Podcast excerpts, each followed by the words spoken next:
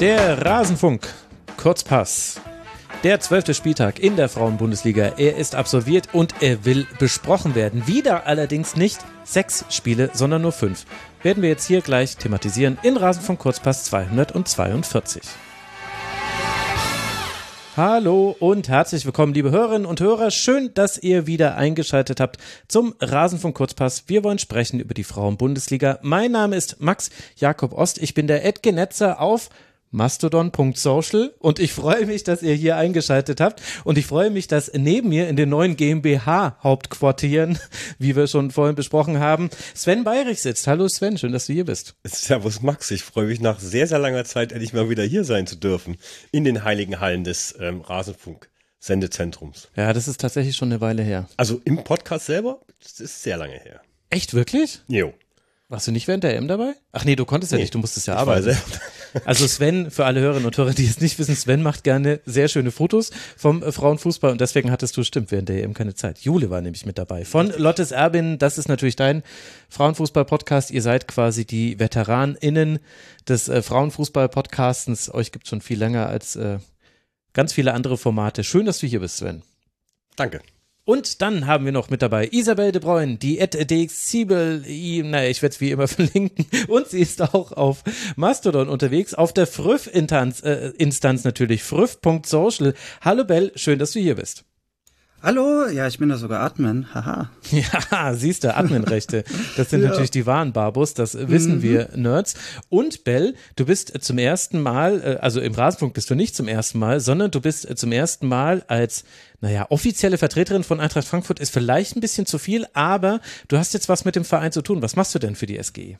Äh, das ist richtig. Ich war auch an diesem Spieltag zum ersten Mal im Einsatz. Ich bin jetzt in der Fanbetreuung bei Eintracht Frankfurt. Das heißt, wenn ihr die Übertragungen schaut bei Magenta Sport oder live im Stadion seid und die Leute mit der Trommel hört wahrscheinlich eher, aber auch seht, da stehe ich dabei und gucke, dass alles gut läuft. Aber du trommelst nicht? Nee, ich trommle nicht. Nee, ich habe ich, dafür habe ich nicht genug Rhythmusgefühl. du betreust die Trommler, okay. Ja, das, ja, ich, ich guck nur, dass sie sich nicht vertrommeln und mach dann mal ab und zu. Mhm.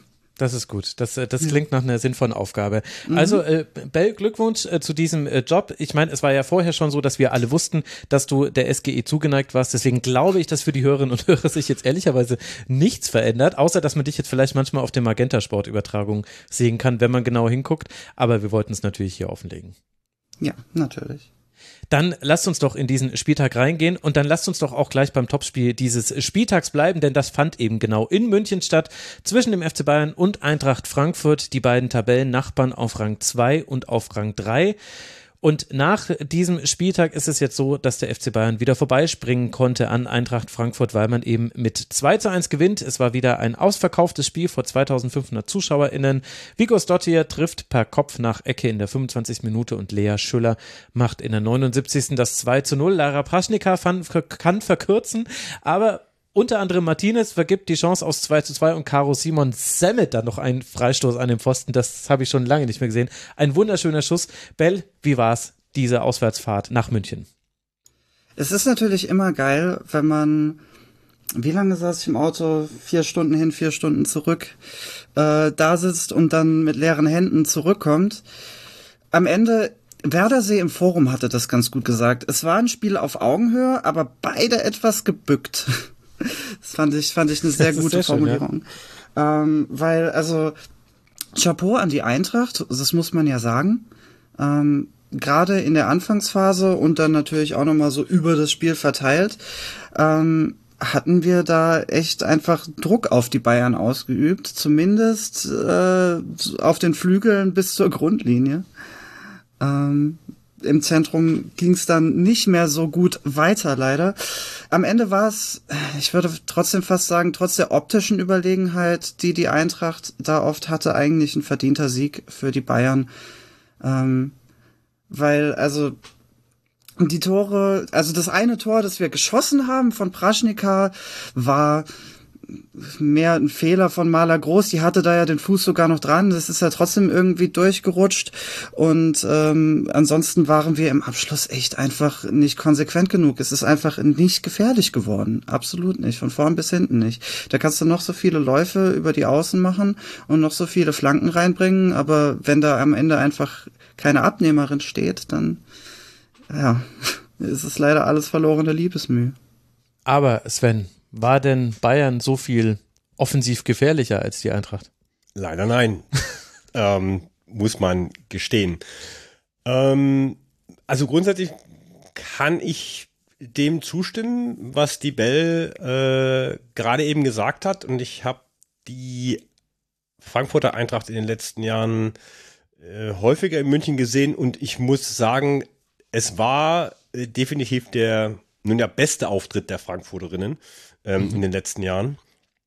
Ähm, meistens hat man sich immer gedacht, okay, Frankfurt kommt, ah, das wird eng, eine enge Kiste und dann ist Frankfurt mit der Klatsche nach Hause gefahren.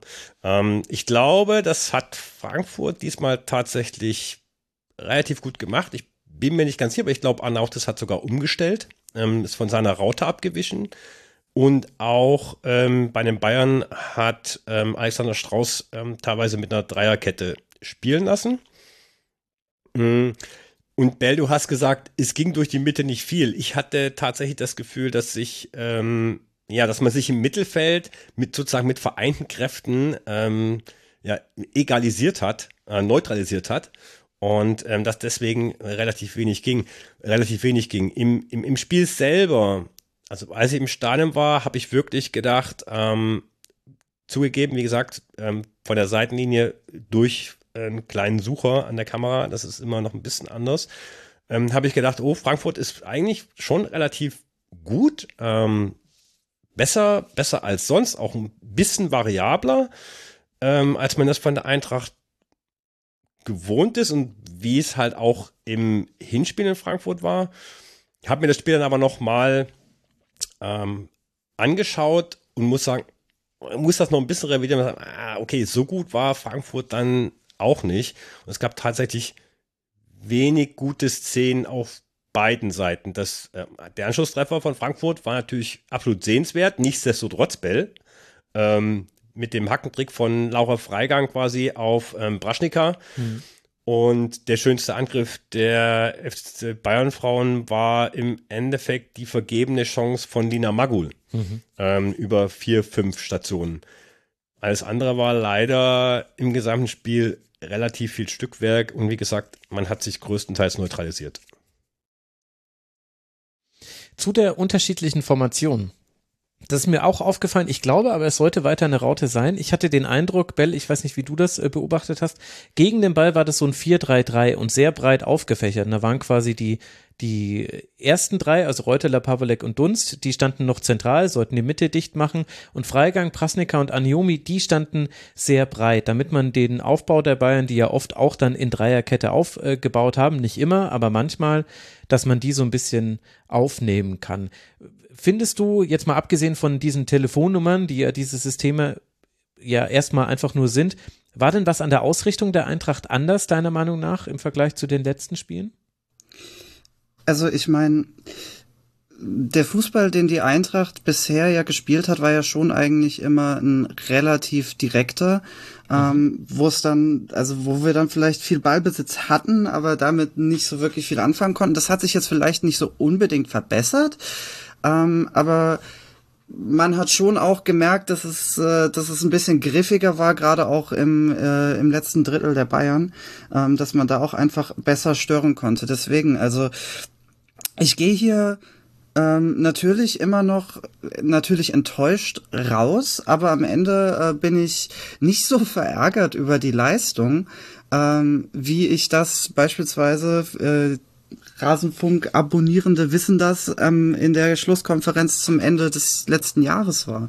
Ähm, weil ich, man hat es auch gesehen, ich hab's, äh, ich habe mir auch vorhin noch mal das Replay tatsächlich beim Magenta Sport angesehen, da hieß es dann auch im Kommentar, ähm, dass es immer noch ein 4-4-2 ist, aber mit zwei Außenspielerinnen, das habe ich so nicht gesehen, das 4-3-3 stimmt tatsächlich mehr und dann ist es natürlich auch die Frage von, ich musste da daran denken, als ich angefangen habe, Schach zu lernen. Ähm, das 4-4-2 mit Raute ist jetzt natürlich drin, das kann man spielen. Mhm. Das äh, ist aber natürlich ja, gerade gegen, äh, gegen die Bayern, wo das dann auch taktisch so gut neutralisiert wird, beziehungsweise wo es dann taktisch übergangen wird. Also wir haben uns schon die eine oder andere Packung abgeholt, zumindest am Bayern Campus. Ähm,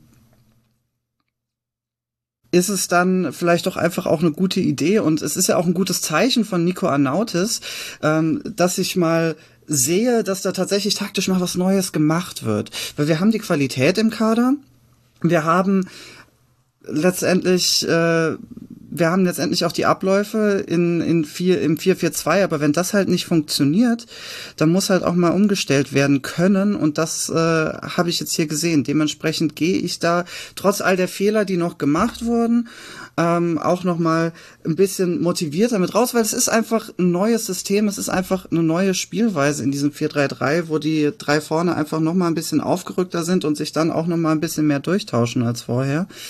Oder ein bisschen weniger vielleicht sogar, ja. Ähm, mhm. Und da, also ne, da fehlt dann einfach die Übung und die kommt halt noch. Und dass das jetzt aber in so einem Topspiel letztendlich, äh, wie das eben gegen die Bayern der Fall ist, ähm, schon so solide abgerufen werden konnte, dass man zumindest die optische Überlegenheit hatte, äh, das macht ja dann letztendlich auch Mut für, wenn das dann tatsächlich eingespielt ist und die Abläufe alle stehen. Ja. Ja, vor allem, weil es ja defensiv erstmal gut funktioniert hat. Also es war eben ein Spiel auf Augenhöhe, Ball bis jetzt fast ausgeglichen, Schüsse fast ausgeglichen, Torschüsse fast ausgeglichen und dann hat halt letztlich die Verwertung der Chancen letztlich darüber entschieden. Und das Ganze wirft ja Sven auch ein Licht auf den FC Bayern. Das war jetzt ja der Rückrundenauftakt äh, für die Bayern, weil das äh, letzte Spiel abgesagt wurde. Wir befinden uns jetzt in der Phase, Jetzt kommt ja erstmal dann eine Unterbrechung äh, durch Länderspiele, aber dann kommen drei Auswärtsspiele nacheinander. Potsdam, das nachgeholte Spiel vom letzten Spieltag, Hoffenheim im DFB-Pokal, Werder in der Liga. Wie weit ist denn der FC Bayern deiner Meinung nach wieder in Schwung oder war man überhaupt in dieser Saison schon mal richtig im Schwung? Ich bin mir da gerade gar nicht so sicher, weil so viele Elemente, also dass es so stockt und dass man vor allem so offensiv ein paar Probleme hat, und aber schon trotzdem natürlich viele Dinge gut macht. Also es ist jammern auf hohem Niveau, aber Bayern hat quasi Kontrolle. Bayern hat aber immer noch wenige systematische Angriffe. Also deswegen sticht, glaube ich, diese sehr große Chance von Lina Maguso raus, weil das mal richtig schön vom rechten Flügel auf den linken Flügel verlagert, flach nach innen gespielt. Das wäre ein wunderbares Tor gewesen. Aber sowas sehen wir bei Bayern halt maximal zweimal pro Spiel aktuell noch. Ja, würde ich jetzt gar noch nicht mal so sagen. Ich glaube schon, dass man gegen Ende der, ähm, also gegen Ende des letzten Jahres, ähm, vor allem auch natürlich mit Hinblick auf das Spiel der Champions League gegen Barcelona. Ja, okay. Ähm, mhm.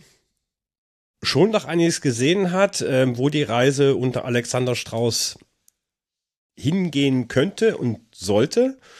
Mm, es ist natürlich, wenn wir jetzt auf das Frankfurt-Spiel blicken, schon ein bisschen blöd für Bayern, weil letzten Endes ging es ja, ich weiß gar nicht, ich glaube, Bianca Rech hatte das auch noch vorher im Interview gesagt. Also in dem Spiel ging es, es ging eigentlich gar nicht so darum, dass Bayern möglicherweise noch Punkte auf Wolfsburg verlieren könnte, wenn sie unentschieden spielen oder gegen Frankfurt verlieren. Vielmehr ging es eigentlich nämlich darum, ähm, den zweiten Platz zu sichern. Mhm. Weil du nämlich dann das Problem hast, dass du, es geht, wir reden hier um Champions League Qualifikation erste Runde, oder reden wir hier um Champions League Qualifikation zweite Runde?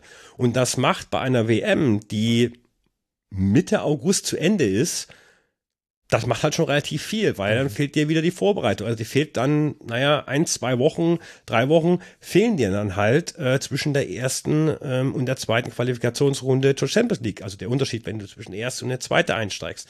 Deswegen glaube ich, war das für Bayern schon relativ wichtig, auch das Spiel zu gewinnen. Ähm, das war aber auch ein Kaltstart muss man ganz klar sagen. Ähm, man hat das Spiel in Mexiko gehabt. Das war meines Wissens nach, glaube ich, das einzige offizielle Vorbereitungsspiel, das man hatte. Ähm, während hingegen zum Beispiel Wolfsburg oder ich glaube Frankfurt auch Bell, korrigier mich, ähm, in Europas Süden geflogen sind und haben sich da vorbereitet und dann haben auch da ähm, Testspiele gegeneinander gemacht. So. Und dann hast du das Spiel gegen Potsdam, wo du sagst, ja gut, okay, da fährst du halt nach Potsdam, hast das Spiel noch drin, dann kannst du dich ein bisschen warm laufen und dann kommt Frankfurt. So, und dann fällt das Potsdam-Spiel aus. Du hast natürlich die, ich sage es mal, Reisestrapazen in Anführungszeichen, weil äh, man ist natürlich auch nach äh, Berlin bzw. Potsdam geflogen und jetzt nicht mit dem Zug gefahren, wie einige Fans, die dann umsonst gefahren sind.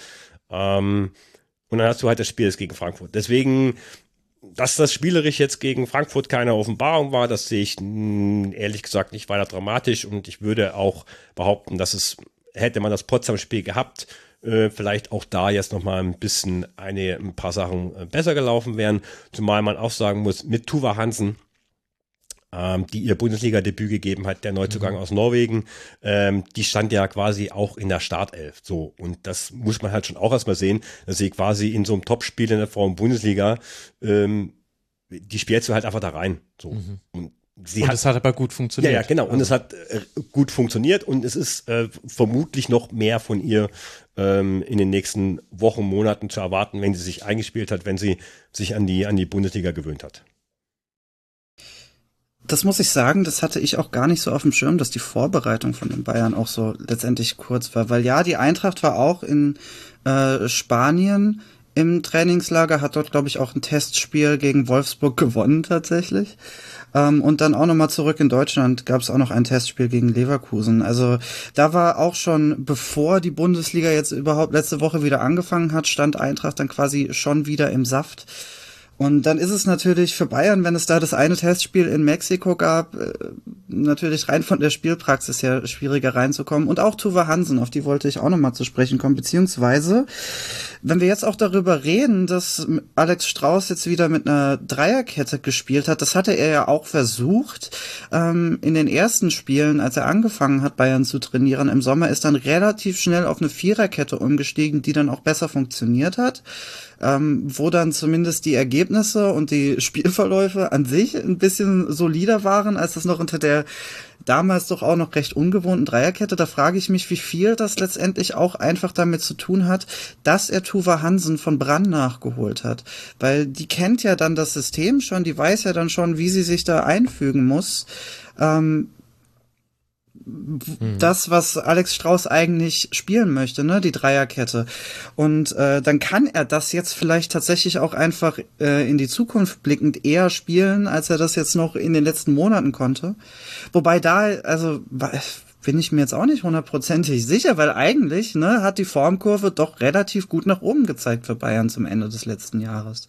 Also dann ja. ist es jetzt, wäre es jetzt vielleicht ein Ding von Spielpraxis, aber so die letzten Spiele vor der Winterpause, da fand ich Bayern richtig schön anzusehen. Also das hat mir Spaß gemacht. Jetzt nicht nur das Barcelona-Spiel, sondern auch die Spiele in der Liga drumherum ähm, wurde eigentlich immer besser. Wurde auch so dieses, was man am Anfang der Saison auch so in einigen Spielen noch beobachten konnte, dass sie richtig stark aus der, aus der Kabine kamen, so die ersten 10, 15 Minuten richtig Druck gemacht haben und dann so ein bisschen zurückfielen, wenn sie ein Tor geschossen haben oder auch wenn nicht und sich gefragt haben, ja, was machen wir jetzt eigentlich?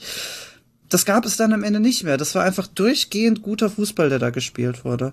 Und das möchte Alex Strauß jetzt vielleicht auch in seiner, in seinem 3-5-3 wieder machen. Aber das muss jetzt natürlich auch erstmal alles wieder eingespielt werden. Also ähm, genau, 3-4-3 wäre es dann. 3, 4, 3, ich ich glaube, wir müssen da sowieso so ein bisschen vorsichtig sein. Also auf dem Papier war es eine Viererkette. Sie haben es aber oft halt, sie spielen halt oft asymmetrisch, deswegen ist es dann im Aufbau eine Dreierkette, weil eben Caro Simon äh, in der Regel weiter nach vorne schiebt. Wir hatten aber auch die Phasen, in denen Hansen sehr weit vorne gespielt hat. Da hat sie auch ihre tollen Bälle den Flügel entlang gespielt. Deswegen ist es so ein bisschen fluide. Deswegen vielleicht muss man dann versuchen, sich am System nicht so sehr aufzuhängen. Aber definitiv würde ich auch zustimmen. Das ist ein Zeichen, sowohl, dass Hansen gespielt hat, als auch, dass äh, Alexander Strauß sie schon kennt. Und man muss ja dazu noch sagen, Sven, man hat ja mit Hanna Glas auch noch einen Abgang auf äh, derselben Position. Also letztlich hat man sich auch dafür entschieden, Tuva Hansen ist es jetzt. Also die muss jetzt, also klar, die hat jetzt ihr Debüt gegeben, aber die sollte jetzt auch äh, gut spielen. Zumindest traut man ihr das nach den Trainingseindrücken zu, denn eine direkte Konkurrentin auf der Position, die zugegebenermaßen auch viel mit Verletzungen zu tun hatte, aber ansonsten ja schwedische Nationalspielerin immer noch ist, die hat man abgegeben. Ja, das ist korrekt. Der Abgang von ähm, der doch vorzeitige Abgang von Hannah Klaas hat mich doch sehr stark getroffen, muss ich sagen. Ähm, und, und schwer, schwer überrascht. Also ich hatte schon noch erwartet, dass ähm, Hanna Klaas beim letzten Heimspiel der FC Bayern Frauen dann ähm, verabschiedet wird und dass mhm. sie halt jetzt schon quasi nach Amerika gegangen ist, um quasi dort ihre ähm, Reha zu beenden und dann äh, danach quasi bei Kansas City einzusteigen. Ähm, hat mich ähm, tatsächlich überrascht. Ähm, noch ein kurzes Wort zu Tuva Hansen. Ähm, dadurch, dass ich ja relativ den Vorteil habe, relativ nah dran zu sein, muss ich sagen, dass die auf die Kürze der Zeit, der sie jetzt da ist, also die Kommunikation, und das quasi das erste Pflichtspiel war, die Kommunikation auf dem Platz hat, war da. Sie hat, die Kommunikation fand ich, hat hervorragend funktioniert, von dem, was ich mitbekommen habe mit ihren Mitspielerinnen. Ähm, sie kam auch aus der, ähm, der Halbzeit ähm, aus der Kabine raus, dann hat sie mit Lina Magul gesprochen. Ähm, und Lina Magul hat dann noch ein paar Sachen ge gezeigt, ähm, hat ihr Instruktionen gegeben. Sie hat sich auch im Spiel mit ähm, Tainara ähm, mhm. abgewechselt hinten. Also das war auch relativ ähm, fluide. Es war nicht so, dass ähm, Tuva quasi immer auf außen geklebt ist, sondern dann ist sie mal nach innen gerückt und, und, und Tainara ist ein bisschen nach außen und ein bisschen nach vorne. Ähm, also das hat schon, fand ich, überraschend gut ähm, funktioniert. Mhm. Also Kansas City Current, da spielt Hannah Glass und ist dort direkt hingewechselt. Durchaus zur Verwunderung, nicht nur von dir, Sven. Da, also, das hat, glaube ich, viele verwundert. Deswegen wollte ich es hier auch noch mal kurz ansprechen. Die Bayern haben jetzt acht Punkte aktuell bei noch einem Spiel weniger Rückstand auf den VfL Wolfsburg. Man hat zwei Punkte Vorsprung auf Eintracht Frankfurt. Sollte man sein Nachholspiel in Potsdam gewinnen, dann wären es eben respektive fünf Punkte Vorsprung und fünf Punkte Rückstand. Es geht dann weiter in Hoffenheim im DFB-Pokal aber vorher natürlich erstmal Länderspielpause. Wir haben uns ja gerade erst wieder an die Liga gewöhnt, so ist das. Und für Eintracht Frankfurt, die mit 26 Punkten ja auch immer noch drei Punkte Vorsprung auf die TSG aus Hoffenheim haben, also auf Rang 4, geht jetzt weiter im Heimspiel gegen den SC Freiburg, bevor man dann seinerseits nach Bremen reisen wird. Das sind die nächsten beiden Partien dieser Teams. Und dann wollen wir doch mal gucken, was hat denn Wolfsburg eigentlich gemacht vor über 3300 ZuschauerInnen in Essen? Sah es vielleicht eine Zeit lang nach einer kleinen Überraschung aus. Denn es stand 0 zu 0 noch zur Halbzeit. Dann allerdings kommt Alexandra Popp in der 68. Minute, Jon Stottier in der 74. Minute, Svenja Huth sieht zwar gelb-rot in der 78. aber auch in Überzahl kann Essen nicht mehr herankommen. Marina Hegering macht da mit einem kuriosen Tor das 3 zu 0 klar. Und so Bell gewinnt zu der Überraschung niemandens Wolfsburg auch sein zwölftes Spiel, hat jetzt zwölf Spiele, zwölf Siege, 42 zu fünf Tore. Aber natürlich auch eine Hälfte, in der wenig ging, auf die man dann allerdings reagieren konnte.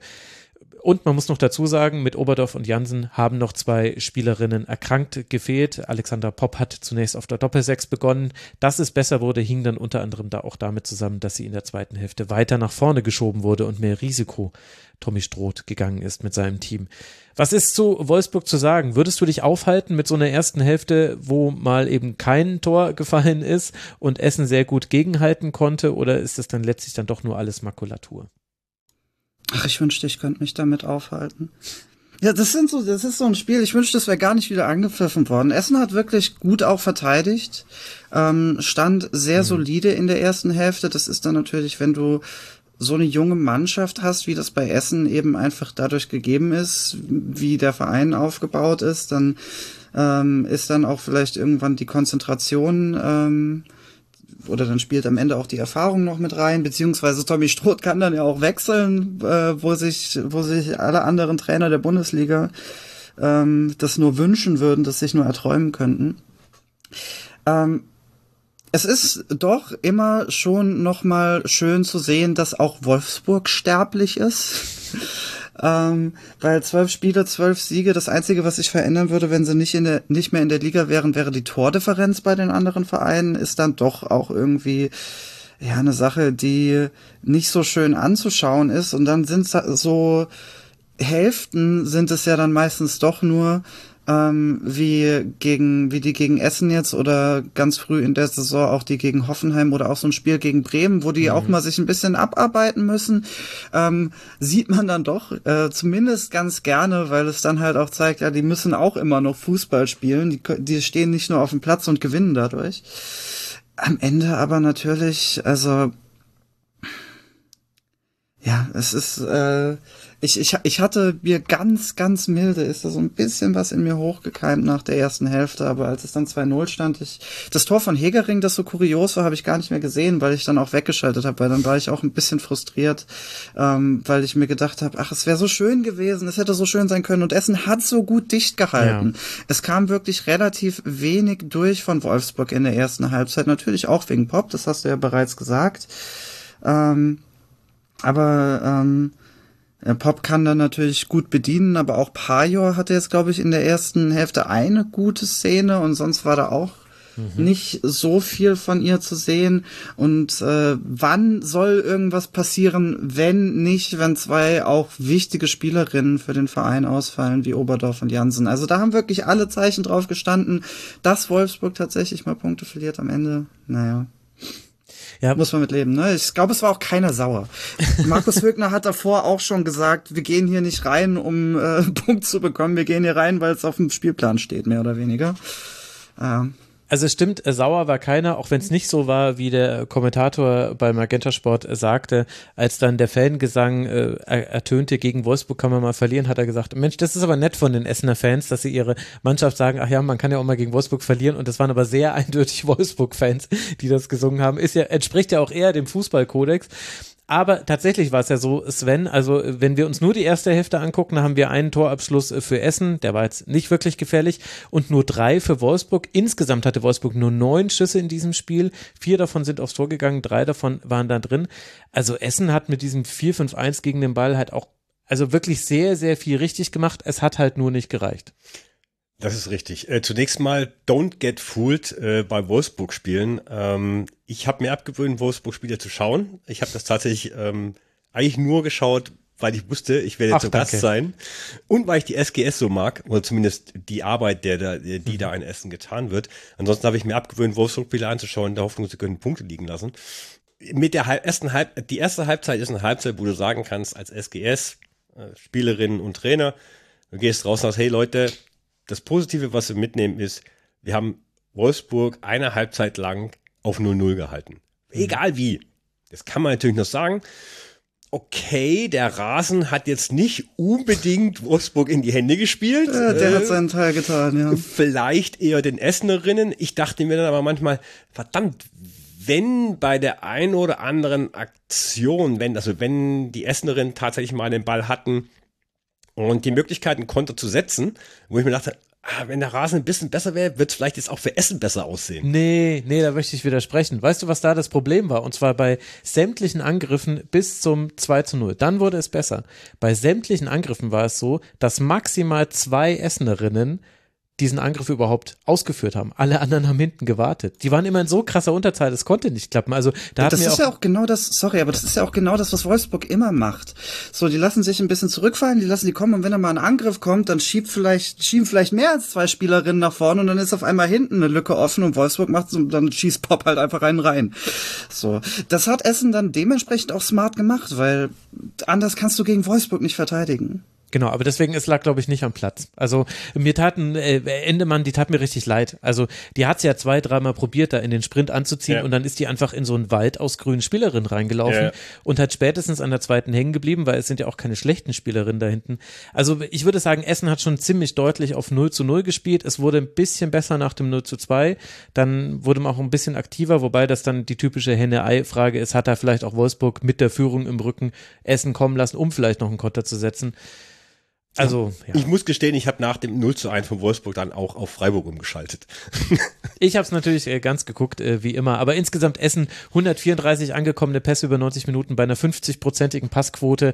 Also der Ball war sehr schnell weg, möchte ich damit sagen. Ja, ja. das war er natürlich tatsächlich. Aber nichtsdestotrotz muss man sagen, ähm, die erste Halbzeit bis zum 1 zu 0, oder was sagen das war eine 68. Minute, das 1 zu 0 vom Pop, ähm, hat das Essen halt gut gemacht. Ja. Ähm, sie haben Wolfsburg vor, ich sag mal, eine knifflige Aufgabe gestellt, drücken wir es mal so aus.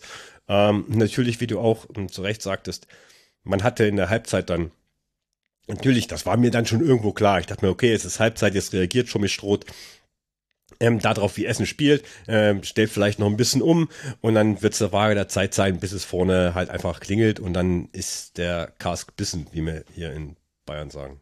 ja. Ja, das ist natürlich auch dann Qualität auf Wolfsburger Seite. Die erste gute Aktion war dann gleich das 1 zu 0 und so läuft das. Ich fand das aber interessant, wirklich zu sehen, was eben Wolfsburg versucht hat in der ersten Hälfte und was nicht funktioniert hat. Also Essen stand im 4-5-1 gegen den Ball, sehr tief. Vorne ist äh, Ramona Meyer, hat unglaubliche Wege machen müssen, weil die war quasi die, die angelaufen ist, den Ball nicht bekommen hat, dann zu einem anderen Spieler gelaufen ist, dann wieder zurückgelaufen ist. Also die war ständig in Bewegung und das war schon beim Zugucken ermüdend.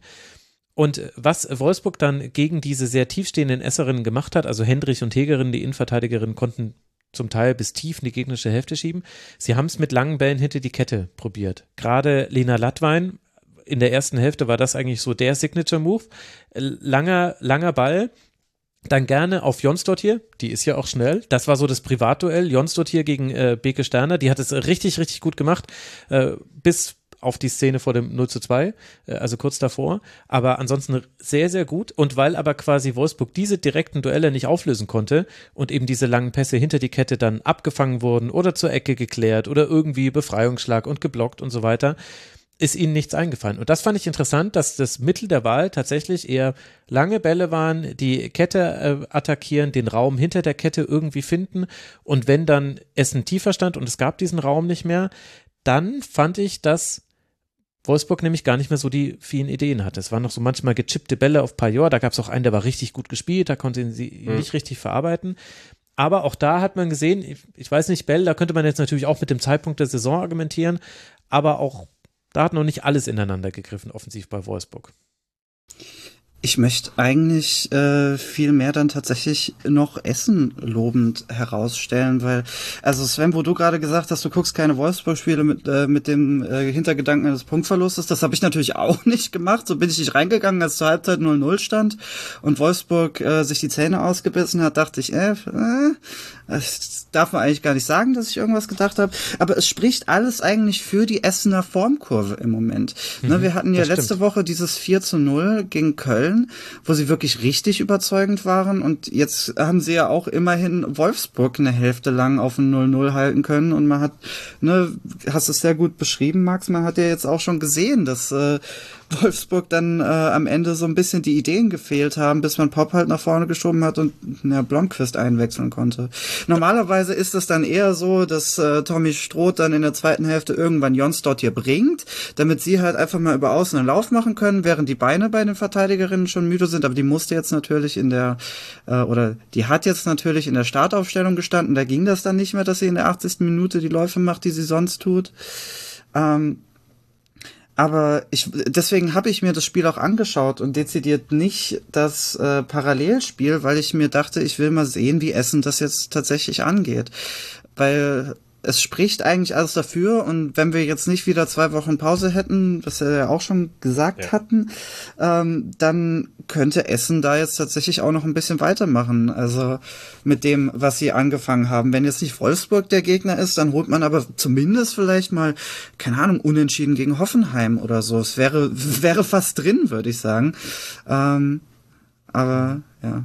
Interessant wäre mal, keine Ahnung, wann hat Wolfsburg das letzte Mal eine Halbzeit zu Null gespielt? Gegen Slavia Prag in der Champions League war das ging ja, 0 zu 0 aus. in der Bundesliga. Puh. Okay. ja, ist eine, ist eine gute Frage. Also ich meine, es gab natürlich die zähen Spiele gegen Bremen, weiß ich gerade nicht, ob man da, wann da die Tore gefallen sind. in der ersten Halbzeit, das weiß ich, glaube ich, relativ gut, ähm, weil es ist tatsächlich immer so, wie gesagt, ich schaue dann halt immer, okay, Wolfsburg fehlt heute. Schaue ich mir jetzt an, schaue ich mir nicht an. Ah, okay, gut. Ich schalte mal ein. Nach zehn Minuten zwei eine Wolfsburg. Gut, okay, kann ich wieder ausmachen. also ich glaube, Bremen war tatsächlich eins, wo es dann äh, das 40. Minute oder 35. Ja, okay, sowas gewesen. Ähm, von daher nochmal unterstreicht. Ähm, also Essen hat das schon sehr gut Leistung gemacht. von Essen, glaube ich, ja. Und, und wenn nicht Bremen, dann war es Hoffenheim. Da stand es ja irgendwie bis zur 80. 1-0 für Hoffenheim. Ja, die haben sehr das, gut. Die, haben das, die ja. haben das genauso gemacht wie äh, Essen, nämlich auch. Die hatten halt den Vorteil, dass sie geführt haben. Die haben das eine Tor geschossen, dann gemauert bis zur 80. Dann kam halt Jons, Dottir und Brandt, die jetzt halt in der Startaufstellung standen. Und dann machst du, also ne, das ist dann halt einfach der Benefit, den der Wolfsburger Kader hat. Da kannst du so, äh, so Spielerinnen dann am Ende auch einfach nochmal einwechseln. Jetzt standen sie halt in der Startaufstellung. Da naja, den halt gleichen Benefit hat er quasi andersrum die TSG auch an diesem Wochenende bewiesen. Und das ist nicht die Brücke, weil es ist nicht das nächste, nächste Spiel. Ja, Verdammt. Ich, ich war gerade schon äh, total. Nee, aber so flexibel bin ich jetzt nicht, Sven. Hier ist schon alles vorbereitet. Außerdem muss ich doch erst noch sagen, wie es für Wolfsburg weitergeht. Also Wolfsburg hat weiter die acht Punkte, beziehungsweise sollte Bayern sein Nachholspiel gewinnen. Fünf Punkte Vorsprung auf den FC Bayern. Die beiden haben übrigens ihre Champions League-Gegnerinnen zugelost bekommen. Die Bayern werden es mit Arsenal aufnehmen und Wolfsburg mit Paris Saint-Germain. Das alles passiert allerdings erst in ein paar Wochen. Also wir haben noch ein bisschen Zeit, uns da gedanklich darauf vorzubereiten. Was jetzt erst kommt, ist nach der Länderspielpause ein Auswärtsspiel beim 1. FC Köln im DFB-Pokal und dann ein Heimspiel gegen Hoffenheim. Und für die SGS geht's im DFB-Pokal nach Leipzig zu Raba und dann zum Auswärtsspiel beim SV Meppen. Und das ist insofern interessant, weil Essen und Meppen Tabellennachbarn sind. Essen Rang 7 mit 13 Punkte, Meppen Rang 8 mit 12 Punkten. Also das wird auf jeden Fall eine interessante Konstellation und baut uns die Brücke, so hatte ich mir die Brücke nämlich ursprünglich gedacht, zu unserem nächsten Spiel, denn daran waren auch die Meppenerinnen beteiligt. Es fand in Freiburg statt. Vor über 1100 ZuschauerInnen ging es sehr schnell und interessant los. Ja, Nina Minge trifft schon in der ersten Minute zum 1 zu 0, aber Mila Punza, Neuzugang bei Meppen, konnte in der elften Minute ausgleichen. Dann vergibt Meppen zum Teil große Chancen, Freiburg allerdings auch. In der 51. Minute sieht Kara Bartmann eine gelb-rote Karte und in Unterzahl geht es dann ein bisschen dahin. Die äh, Überlegenheit Freiburgs wird immer deutlicher. Lisa Karl und Samantha Steuerwald treffen dann zum 2 zu 1 und zum 3 zu 1. Und so geht die Serie von Freiburg weiter und ein bisschen auch die von Meppen, die jetzt dann äh, übergreifend über die Pause hinweg gesehen jetzt drei Niederlagen in Folge hatten, ohne dass man das dramatisieren müsste. Ja, ich habe jetzt immer die erste Frage an Bell gestellt, deswegen muss ich dich jetzt mal fragen. Sven. Alles gut. Wie, wie haben dir die beiden Teams gefallen? Ähm, vor allem hat mir Meppen ganz gut gefallen, muss ich äh, gestehen. Ähm, vor allem in der ersten Halbzeit. Ich habe jetzt nicht so viele Spiele diese Saison von Meppen gesehen. Ähm, ich glaube, ich erinnere mich, das Spiel gegen Hoffenheim gesehen zu haben in Meppen. Mhm. Ähm, ja, die, der frühe Rückstand nach anderthalb Minuten quasi. Ähm, und dann dachte ich mir so, naja gut, als Meppen ist da quasi schon gleich mal dein, dein kompletter Spielplan sozusagen über den Haufen geworfen ähm, mit dem frühen Tor der ähm, Freiburgerinnen. Aber ich fand, dass die Meppenerinnen dann danach also sie haben nicht gespielt wie ein, für mich haben sie nicht gespielt wie ein Aufsteiger, sondern für mich mhm. haben sie tatsächlich gespielt wie ein, wie ein, wie ein gefestigtes ähm, Mittelfeldteam, ähm, das sich da nach dem frühen Rückstand nicht ähm, aus der Ruhe bringen lässt. Ähm, man hat dann auch nicht gesagt, okay, boah, eins haben wir kassiert, hoffentlich kassieren wir nicht zwei. Nein, man hat weiter nach vorne gespielt ähm, und hat dann, finde ich, man war schon ein bisschen überlegener, so nach dem 1 zu 0 ähm, und hat dann auch zu Recht äh, im Endeffekt den, den Ausgleich erzielt. Also erste Halbzeit war von Meppen absolut super. Ähm, mit Ausnahme vielleicht verschossene Strafstoß Andrade und Margrave ja. vergibt diese Großchance. Also das zweite Tor hätte noch fallen sollen. Ja, ja. und natürlich, dass man dann, und ich hoffe, ich habe das jetzt richtig im Kopf, in der zweiten Halbzeit sich quasi das 2 zu 1 selber reinlegt. Ähm, was, glaube ich, äh, Bell kann mich da gerne korrigieren. Äh, die Torhüterin, die sich den Ball irgendwie so selber reinschaufelt ins Tor. Kann auch das dritte gewesen sein, aber ich glaube, es war eins, auf jeden Fall eins von beiden. Ähm, Dafür hätte ich das Spiel sehen müssen, aber das war das dritte Tor. Das zweite das dritte, Tor war das, äh, wo sich Kolb vor Pollack schleicht, wo einfach Pollack auf den Kopfball wartet ja, und ja. nicht in, aktiv in die Bewegung Stimmt. geht. Und das war dann auch ein relativ einfaches Tor nach Flanke von Hoffmann. Genau. Ich möchte aber sagen, Sven, das ist ganz, das ist unfassbar lieb gemeint, ne? Aber man merkt, dass du noch nicht so viele Mappenspiele gesehen hast. Weil so spielen die schon die ganze Saison. Es ist richtig erfrischend zu sehen. Es überrascht mich jetzt auch gar nicht, dass du das so sagst, weil ich meine, das ist der Fußball, den Karin Backhaus einfach spielt in Mappen. Ähm, Dann ist es umso mehr ein Kompliment. Ja, ja, eben. Also es ist, äh, Mappen macht diese Saison richtig viel Spaß zuzuschauen. Es hat mir ein bisschen, ich wollte jetzt halt sehen, wie die SGS weitermacht nach dem Spiel in Köln. Ansonsten hätte ich auch, äh, ne, 90 Prozent der Zeit hätte ich auch ein Mappenspiel mir lieber angeschaut. Das war ja schon die, das Hinspiel war ja schon sehr gut. Ähm, insgesamt, ne, ich habe ich hab das Spiel jetzt auch nicht wirklich gesehen, sondern nur das äh, so gute Highlight-Video mal wieder. Aber ähm, ja, ich meine, wenn du äh, wenn du einen Elfmeter vor der Pause bekommst und den verschießt und dann in der 54. noch eine rote Karte siehst, dann kannst du gegen ein Team wie Freiburg halt auch nicht machen. Janina Minge, wenn die in der ersten Minute auch schon das macht, was sie den Rest der Saison genau. gemacht hat, ne? Ähm, dann äh, machst du als Mappen leider auch nicht viel. Wobei ich sagen muss, ähm, Max, du meintest gerade, es wäre ein Trend. Da habe ich auch, ich glaube, nachdem wir darüber, oder ich hatte es ja auch in der Schlusskonferenz schon mal gesagt gehabt, es ist auch ein bisschen lucky gewesen, wie Mappen teilweise an die Punkte gekommen ist. Und es kann sein, dass sie jetzt zwar einen guten Fußball spielen, aber in der zweiten äh, Saisonhälfte ein bisschen einbrechen, weil das Spielglück ist vielleicht auch einfach nicht eine ganze Saison lang auf deiner Seite. Und so sieht man das jetzt halt, vielleicht äh, kann man vielleicht nicht Spielglück nennen, wenn es vergegener Elfmeter und eine rote Karte ist, ne? Aber das sieht man dann jetzt vielleicht ähm, dass das, dass es einen so halt nicht durch eine ganze Saison tragen kann. Vielleicht kommt es doch noch mal tatsächlich, so schön der Fußball auch ist, den zu spielen und so cool das anzusehen ist für einen, für einen Aufsteiger, ähm, vielleicht kommen sie doch tatsächlich noch mal in Kontakt mit dem Abstiegskampf. Ich möchte es nicht heraufbeschwören, aber ich würde es ich, ich würde es ich würd's nicht äh, ausschließen wollen. Ich glaube, das würde ja in Mappen auch niemanden schockieren. Und äh, gleichzeitig hat man in diesem Spiel, also das diese Niederlage in Freiburg, sie war zwar untypisch, weil man drei Gegentreffer kassiert hat und das äh, ist bisher Mappen nur gegen Wolfsburg und gegen Bayern passiert, ansonsten noch gar nicht. Man hat immer sehr knapp verloren oder gewonnen, 1 zu 0, 2 zu 0 oder 0 zu 1, 0 zu 2 oder 1 zu 2, also immer mit einem Tor Unterschied in der Regel. Das ist quasi das Untypische an dieser Partie. Ansonsten war aber wirklich sehr viel typisch mappen und zwar sowohl im positiven wie auch im negativen. Also ich habe es ja wieder über 90 Minuten gesehen und das Positive war eben, man hat eben hoch verteidigt, man ist hoch angelaufen. Es ist eben nicht so, auch so wie der Kommentator uns suggerieren wollte in der Übertragung bei Magenta Sport. Es ist ja nicht so, dass Mappen sich hinten reinstellt. Das stimmt ja gar nicht. Die laufen ja immer hoch an. Sie provozieren damit Fehler und die sind auch zum Teil passiert. Und da sind ja auch unter anderem dann die Chancen nach der 1 zu 0 Führung für Freiburg sind fast allesamt entstanden durch einen hohen Ballgewinn. Weil nämlich, und das ist quasi die andere Seite der Medaille, also das macht Mappen sehr gut, sehr mutig und es geht manchmal gut und manchmal hat man damit Probleme. Was Mappen allerdings immer noch schwerfällt, und das meine ich jetzt nicht als Vorwurf, wir sprechen hier von einem Aufsteiger, aber wenn man selbst den Ball hat und ihn nicht hoch gewinnt, dann ist es schwierig, in die gegnerische Hälfte zu kommen.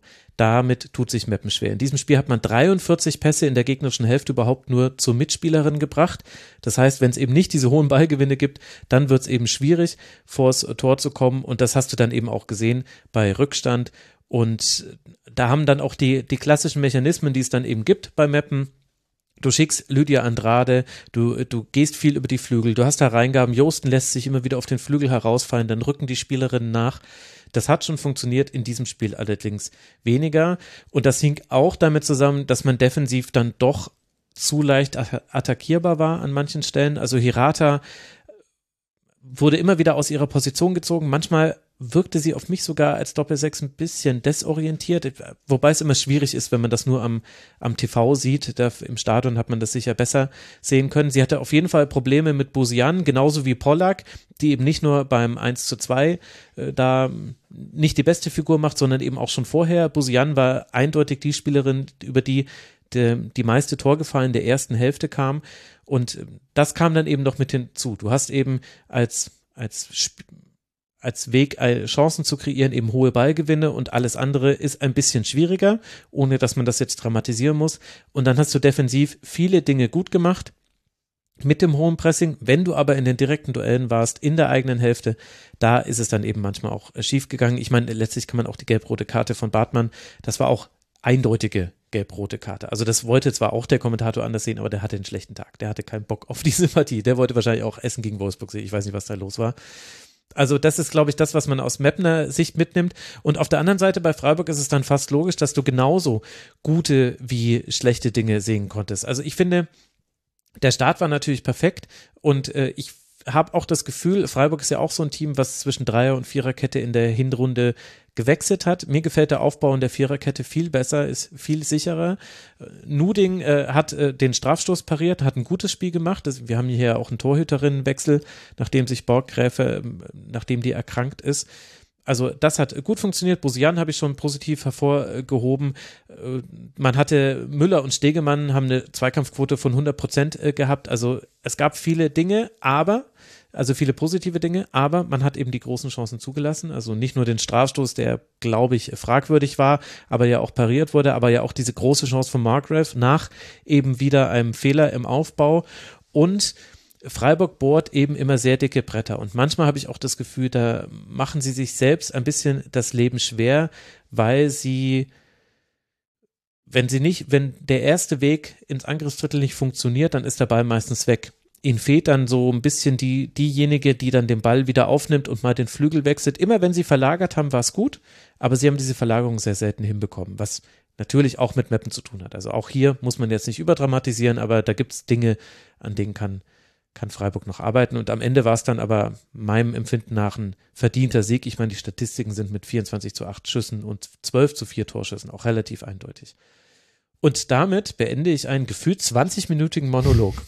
Das tut mir jetzt leid, aber ich habe halt das Spiel gesehen. Dachte, muss Alles gut. Das Wichtigste hast du aber noch vergessen. Hazard Kaikchi wurde nicht eingewechselt, beziehungsweise saß auf der Bank, wurde nicht eingewechselt.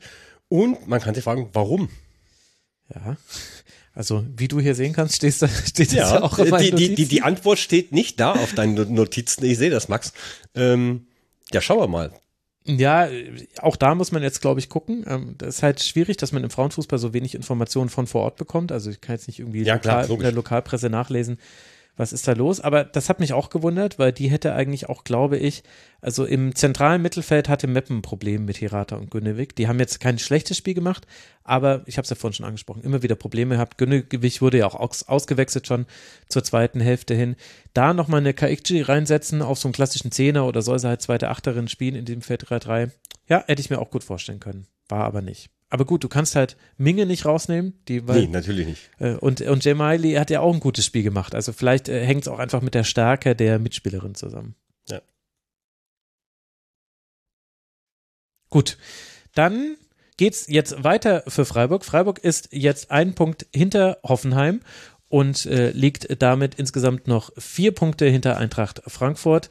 Freiburg spielt jetzt dann in Jena im DFB-Pokal und dann bei Eintracht Frankfurt. Für den SV Meppen geht's weiter zu Hause gegen die SGS Essen. Meppen, ich habe es ja vorhin schon angesprochen, zwölf Punkte und Essen hat 13 Punkte.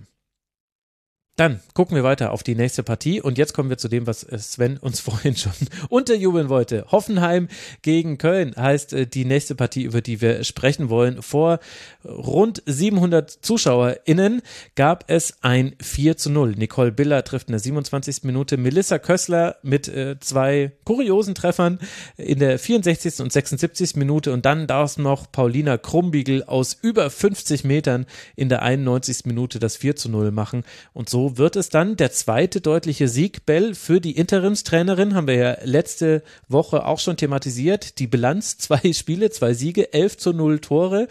Äh, Rolser für Präsident, Prä, Prä, Präsident, ja genau, möchte man da sagen. Also es läuft wieder bei Hoffenheim, zumindest jetzt kurzfristig. Du hast es gerade schon bei Freiburg thematisiert, bei Hoffenheim ist es natürlich noch schlimmer. Ähm, weil da hast du, da hast du ja auch schon bei, bei in der Männerbundesliga in der Schlusskonferenz drüber geredet. Wenn es nicht Hoffenheim wäre, dann würden mehr Leute darüber reden. Was ist los bei denen? Die feuern, die feuern Gabor Galay an Weihnachten, setzen jetzt für zwei Monate Nadine Rolser als Co-Trainerin ein, bis Stefan Lerch, ehemaliger Wolfsburg-Coach, kommt, ne, hatten wir alles schon. Und auf einmal spielt Hoffenheim so einen Partyfußball. Auf einmal trifft auch Nicole Biller wieder. Mhm was ist denn da los? Die ganze Hinrunde hat sie nichts gemacht. Das trifft, jetzt hat sie, glaube ich, zwei Spiele in Folge getroffen, ne? Es ist, es ist mir ein Rätsel. Was, was hat Gabor Galay mit dieser Mannschaft gemacht, dass sobald er weg ist, dass es dann wieder, dass es dann wieder geht, dass Hoffenheim dann wieder Fußball spielt auf einmal. Natürlich muss man dazu auch sagen, da hatte ich ja ähm, mir auch letzte Woche schon Gedanken darüber gemacht. Ne? Die Storyline geht in die eine Richtung, wo ich äh, aus Gründen das SGS-Spiel geschaut habe. Und dann habe ich jetzt natürlich aus anderen Gründen das Spiel von Köln geschaut. Bei Köln geht die Formkurve natürlich aktuell äh, ziemlich abseit, äh, abwärts, mhm. nicht abseits. Äh, abseits passiert auch manchmal. äh, ziemlich abwärts. Und dann treffen hier natürlich zwei Teams aufeinander. Die einen ähm, mit einem 7 zu 0 im Rücken, die anderen mit einem 0 zu 4 und äh, ja, äh, für, für die einen ist es ein super, super Spiel, ähm, auch wenn die Treffer natürlich ein bisschen kurios waren oder sehr ansehnlich, wie der von Krumbiegel am Ende. Mhm. Und für die anderen, also den Frust hat man ihn, hat man den Kölnerinnen richtig krass angesehen nach dem 3 zu 0 und auch davor schon. Da war ein Zweikampf von äh, Lotta Cordes, wo sie richtig reingestiegen ist und das kann ich mir mit nichts anderem erklären, außer einfach so eine richtige Wut im Bauch, dass irgendwie alles nicht so funktioniert, wie man es haben will. Das habe ich das Gefühl, ist so ein bisschen das Ding bei Köln. Die haben die Sachen einstudiert, die sollen, das soll irgendwie funktionieren und dann geht der Matchplan überhaupt nicht auf und dann wird's halt alles am Ende einfach äh, ein bisschen ein Gehacke. Und jetzt vor allem, wo Ali Gudorf fehlt, ich weiß mhm. nicht, ich weiß nicht, wie lange sie jetzt noch weg ist aber gerade dann äh, fehlt mir halt auch bei Köln so eine zündende Spielidee, weil ähm, der Aufbau über über Puntigam und über äh, Jetzt noch Sharon Beck ist mir ist ein bisschen bisschen langsam, lässt sich lässt sich zu stark abfangen, ist ein bisschen ist ein bisschen ideenlos und wenn nicht Ali Gudorf auf dem Flügel einfach ackert und einen Lauf macht und mal eben äh, in einem Zweikampf jemanden wegtackelt und dann einen Pass reinspielen kann für für Mandy Islacker, dann ist mir Köln halt auch einfach nicht viel. Mhm. Ähm, ich habe dann auch ja der der, der 1. FC Köln, der die Eintracht Frankfurt für Entschuldigung, Arme also jetzt provokant gefragt. So wie du es jetzt gerade erzählst, könnte man, könnte man den Eindruck gewinnen. Also ich jetzt zumindest. So, so wie ich es gerade erzähle, ja, aber der Unterschied ist, bei Frankfurt ist es ein systemisches Ding, bei Außerdem, Köln ist einfach ja Ali Gudorf im Kader. Bell als äh, Fan beauftragt. Also, das, das, ist ja totaler Quatsch. Das ist, ja, das ist was komplett anderes. Ich meine, ne, da ist Wolfsburg der einzige andere Verein, der tatsächlich auch Fanbeauftragte hat, aber das ist ein ganz anderes Thema. In any case, ähm, nee, bei Köln ist es äh, kein systemisches Ding, da ist einfach Ali Gudorf. Vielleicht würde sich Ali Gudorf ganz gut einfügen in Frankfurt.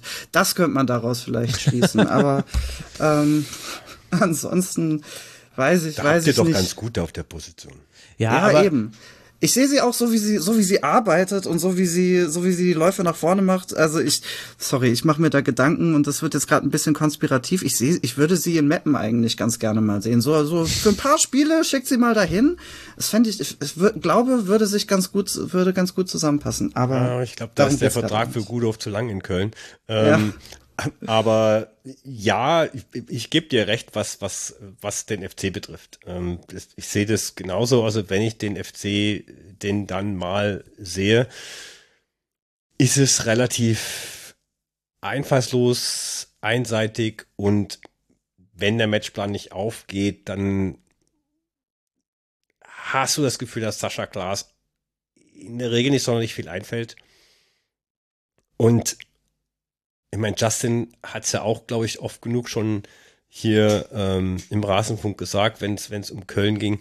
Ähm, das Potenzial, das du halt einfach hast bei Köln, alleine von den Spielerinnen theoretisch gesehen her, ähm, da müsste schon meiner Meinung nach mehr drin sein. Also ich würde mir zum Beispiel auch mal wünschen, bei Köln eine Gavric, äh, eine Gavric von Anfang an zu sehen, ähm, die ja von Bayern gekommen ist, die ich ja relativ häufig bei der ähm, zweiten des FC Bayern sehen durfte. Der Wechsel hat mich natürlich auch total überrascht.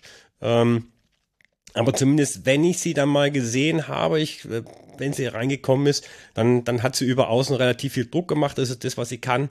Auch ähm, da würde ich mir zum Beispiel mal wünschen, dass sie vielleicht auch mal von Anfang an spielt.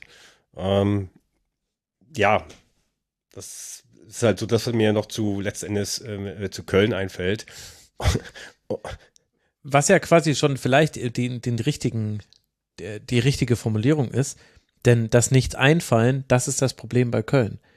Also ihnen fällt halt zu wenig ein. Ihr habt jetzt beide gesagt, wenn der Matchplan nicht aufgeht, ich habe panisch versucht, mich zu erinnern, wann in diesem Jahr ist der Matchplan schon mal aufgegangen und nicht mal beim 3-1 gegen Hoffenheim, da hat nämlich Hoffenheim auch Pech gehabt und dann ging es mit dem Strafstoß los.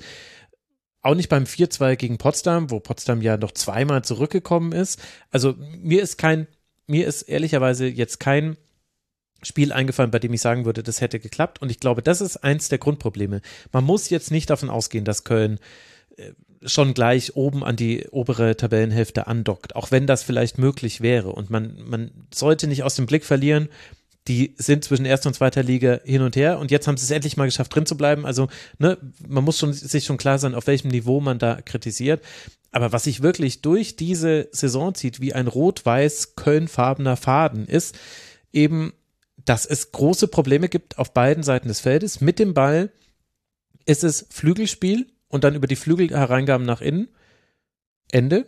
Also das war's im Grunde. Funktioniert mal besser, mal schlechter. Zawitowska, Beuschlein hatten auch hier ihre Möglichkeiten. Dann hast du aber auch, wie ich finde, inzwischen muss man, glaube ich, davon sprechen, dass Mandy Islacker einfach gerade in der Formkrise ist. Klar, sie hat nicht viele Chancen. Durch die Spielanlage von Köln bekommt man nicht so wahnsinnig viele Chancen, aber sie macht sie dann auch aktuell zumindest zu selten. Und dann ist das große Problem aber, dass man in der Defensive inzwischen komplett also für mich sieht es nach Verunsicherung aus. Die Fehler, die da passieren, und zwar von einer Puntigam beim 0 zu 1 oder von allen bei der Riesenchance von Chantal Hagel in der 49. Minute. Also es hätte auch schon viel früher, auch schon höher äh, entschieden sein können, dieses Spiel die, das ist wirklich ein Problem. Und das betrifft alle, alle Bereiche des Verteidigens. Das be, äh, betrifft Standardsituationen, das betrifft Konter, also Restverteidigung ist ganz fürchterlich. Und auch ganz oft, wenn du in der Ordnung stehst, einfach individuelle Fehler, die passieren. Äh, auch Jasmin Pahl sieht nicht gut aus beim 0 zu 3 zum Beispiel. Also alle betrifft es in der Defensive. Und ich glaube aber nicht, dass es quasi die einzige Qualität der Spielerin ist, sondern ich glaube, da hat sich was aufsummiert. Das hat man ja manchmal, dass dann eben Teams aus dieser Verunsicherung nicht mehr rauskommen. Und das ist gerade beim FC so und deswegen verlieren die zum zweiten Mal in Folge völlig verdient mit 0 zu 4, obwohl sie ganz seltene eigene Chancen ja auch hatten. Also Islacker hatte in der 18. Minute eine, aber die ging eben sehr, sehr weit am Tor vorbei. Und das ist echt eine Gemengelage bei 10 Punkten, drei Punkte Vorsprung auf die Abstiegsränge. Ich habe das Gefühl, bei Köln müssen sich jetzt ein paar grundsätzliche Dinge ändern. Ansonsten wird das jetzt einfach so weitergehen und wenn man dann nicht wieder ein paar Spiele hat, wo einem zufällig der Sieg dann, also jetzt nicht in den Schoß fällt, ist zu viel, aber wo einem der Gegner mithilft, dass man gewinnen kann, könnte es echt eng werden. Und ich glaube, Bell sieht's ähnlich, der hat sich nämlich gerade entmutet. Ähm, ich möchte noch mal den, ich möchte auch noch mal sagen, ich habe da jetzt noch mal ein bisschen mehr drauf geachtet, auf Alena Biens, Biens als Personalie, weil ich habe da ja letzte Woche habe ich da richtig äh, habe ich da geschaut, wer steht denn neben Mandy steht neben Mandy Islacker überhaupt jemand im Sturm? Ja, da steht die ganze Zeit äh, die Biens im, im in der Startelf. Diesmal war es Beuschlein, die wurde Biens nur in der 64. eingewechselt. Die Verunsicherung ist nicht nur in der Defensive da. Also ich möchte das jetzt nicht an dieser einen Personalie aufhängen, weil ich glaube auch nicht, dass sie oder ich weiß nicht, ob sie diese Rolle als zweite Spitze neben Mandy Islacker wirklich so einnehmen sollte, wenn man bedenkt, dass da eigentlich noch eine Selina Chachi im Hintergrund steht. Aber was ich von ihr gesehen habe, war einmal, da stand sie meilenweit im Abseits und einmal hat sie, hat sie in, äh, im defensiven Mittelfeld so lange mit dem Ball irgendwie rumgehakelt, dass dann auf einmal drei Hoffenheimerinnen um sie rumstanden ich möchte, ich möchte jetzt nicht die Schuld für die Kölner Formkrise auf sie schieben. Ich fand es nur, also ich habe wirklich mal genau auf sie hingeschaut, weil ich habe schon das ein oder andere Kölner Spiel gesehen diese Saison und mir ist sie noch nie aufgefallen. Und sie wäre mir auch jetzt nicht aufgefallen, zumindest nicht positiv, wenn ich nicht wirklich mal hingeschaut hätte. Und das ist dann, finde ich, so diese Verunsicherung, von der du in der Defensive redest, die setzt sich dann natürlich auch immer weiter vorne fort und da entsteht dann natürlich auch dieser Frust, von dem ich geredet habe draußen. Ne? Verunsicherung. Es ist wirklich, es fühlt sich wie ein Teufelskreis an bei Köln, der aktuell einfach komplett nach unten geht. Und ähm, ich finde das ein bisschen schade, weil eigentlich geht da mehr. Auch mit einer Mandy Islacker in Formkrise. Köln im Teufelskreis, Hoffenheim dafür im enges Quader. Bei denen funktioniert gerade alles, möchte ich damit sagen. ja, also ja. Sven, äh, Sven hat mich gerade so verständnislos angeguckt, das kannst du dir nicht vorstellen, Ben. Beziehungsweise, du hast es gehört, wahrscheinlich kannst du es dir vorstellen. Naja, ich wollte ja gerade eine Überleitung äh, basteln, weil ich glaube, wir müssen schon noch ganz kurz über Hoffenheim sprechen, weil wir haben jetzt zwar gesagt, äh, alles äh, viel, viel besser, aber ich glaube, man muss dann nochmal dann im Detail drauf eingehen. Also Melissa Köstler hat ein perfektes Spiel gehabt. Ich glaube, sie weiß selber nicht so ganz warum. Da, da wurde auch ein bisschen mitgeholfen von äh, Kölner Seite. Aber eben Nicole Biller trifft wieder, hat viele Aktionen. Hickesberger war schon die ganze Zeit diejenige, die quasi viel Offensive auf sich getragen hat. Mimeti, dieser Direktpass vor dem 1 zu 0, dann hätte das Köln zwar noch verteidigen können, Puntigam, aber diese Direktablage war einfach wirklich perfekt, sah auch ehrlicherweise sehr nach äh, Wollen Freiburg wir nochmal über den Pass von Max, von Pass von Maxi Rall auf äh, Lea Schüller reden? Nein, nein, wir sind jetzt bei Hoffenheim und da möchte ich auch, da möchte ich auch bleiben. Aber was ich sagen will, ist, äh, Sven, da wirst du mir ja zustimmen müssen. Das 2 zu 0 hätte früher fallen können. Die Höhe des Sieges war verdient, auch wenn die Art des Zustandekommens der Tore äh, interessant war, um es mal so zu sagen. Aber das war eben sehr stark von Hoffenheim und zwar von ganz, ganz vielen Spielerinnen. Ja, ja absolut, äh, gar keine Frage. Ähm, Hoffenheim unter der Schwester von Niki Rolzer ähm, wieder erstarkt. Und ähm, ich habe mir, und jetzt kann ich meine Brücke quasi wieder zurückschlagen zu dem, was ich vorhin sagte. Also als Hoffenheim quasi geführt hat und dachte mir, okay, die haben das Spiel unter Kontrolle, Köln ist schlecht, und dann kannst du noch Qualität von der Bank bringen. Und genau in dem Moment wurde Köstler eingeblendet, wie sie an der ähm, äh, Auslinie stand, äh, bereit mhm. zum Einwechseln, kommt rein, zack, bumm, Tor. So. Also äh, auch Hoffenheim hat ähm, eine Qualität, äh, die sie von der Bank bringen können.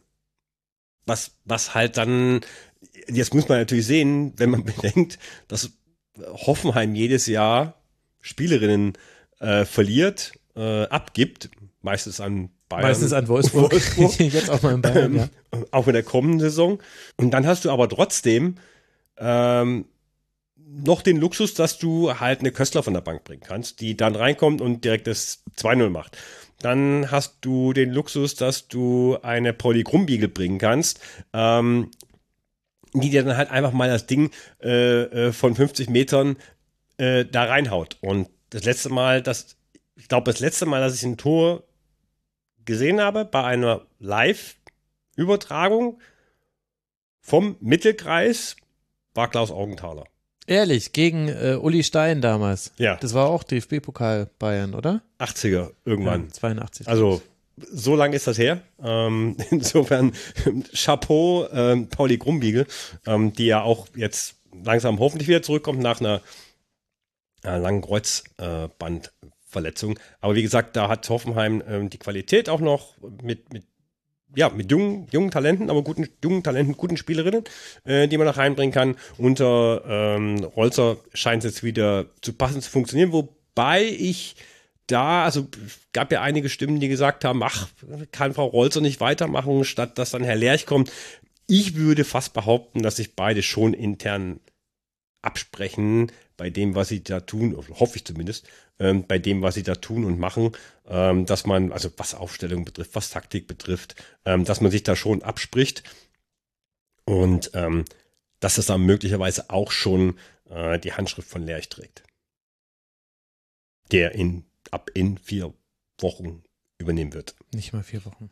Mhm. Und er auch schon bei Hoffenheim ist, ne, das als Detail. Eben, eben natürlich, deswegen macht es ja einfacher. Die, die B-Junioren ne? der Männer irgendwie aktuell. Ja, ne? dann trainiert er die B-Junioren, dann geht er mal, dann geht er mal kurz rüber zu den Mädels, ähm, spricht, äh, spricht mit Frau Rolzer, wie läuft's, wie können wir das machen, bla bla bla. Die Wege sind kurz, also das kann ich mir schon durchaus vorstellen. Wir werden es beobachten. Ja. Ich finde es nur so spannend, sorry, es ist auch eigentlich nur ein in sich geschlossener Satz. Ich finde es nur so spannend, wie schnell das ging, nachdem Gabor Gala jetzt weg ist. Mhm. Na, also davor war Hoffenheim, die Ergebnisse haben schon noch irgendwie gestimmt. Ähm, aber sportlich sah es teilweise mal so, mal so aus und das letzte Spiel unter Galay war ja auch unentschieden gegen, gegen Bremen. Da war ja auch wirklich niemand zufrieden mit. Eine Spielerin, die ich noch äh, jetzt ansprechen wollte, wo wir, äh, wo wir schon über die ganzen jungen Talente geredet haben. Auch Michaela Specht ist ja jetzt nach einem halben mhm. Jahr Spanienurlaub mhm, ja. zurückgekommen. Schöner hat sich auch direkt, ja, hat sich auch sehr gut direkt wieder eingefügt äh, in die Hoffenheimer Mannschaft. Also da funktioniert gerade irgendwie alles sehr gut. Ich möchte ein bisschen auf die Euphoriebremse treten, indem ich nur darauf hinweisen möchte. Dafür bist du ja auch da. Mit Duisburg und jetzt Köln, wo man 7 zu 0 und 4 zu 0 gewonnen hat, beides zu Hause, hatte man aber vielleicht auch gerade zwei der formschwächsten Teams dieser Liga äh, als Gegnerin. Also ich bin sehr gespannt auf das äh, DFB-Pokalspiel gegen den FC Bayern. Und defensivschwächsten. Und dann äh, gegen Wolfsburg. Also ich lasse mich natürlich auch gerne vom Gegenteil überzeugen, aber das finde ich gehört zur Einordnung noch mit dazu. Zur Einordnung gehört aber auch dazu, dass man die Frage stellen muss, wie aussagekräftig Spiele gegen Wolfsburg aktuell sind.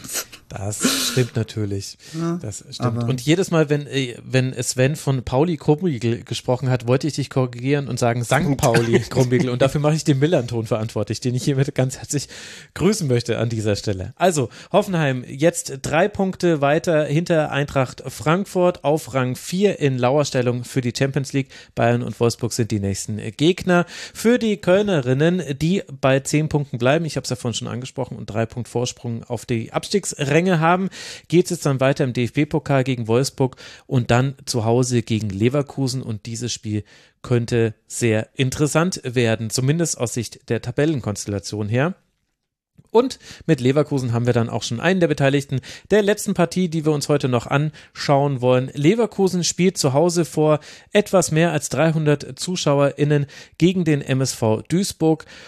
Und es ist ein zähes Spiel. Es ist sehr, sehr zäh. Sven hatte das große Pech, äh, so früh hier erschienen zu sein zur Aufnahme, dass wir die Schlussphase nochmal gemeinsam gucken mussten. Das war nämlich das letzte Spiel, was ich noch nachschauen musste. Sei dankbar, dass du nicht in der ersten Hälfte gekommen bist. Das kann ich dir sagen. Es ist wenig passiert, aber immerhin hatte ja Amir Afavi dann eine ein Einsehen mit uns. Erst verwandelt sie einen Strafstoß, dann verschießt Jill Byings äh, einen weiteren Strafstoß, aber Afabi kann in der 69. Minute das 2 zu 0 machen und das ist dann auch der Endstand.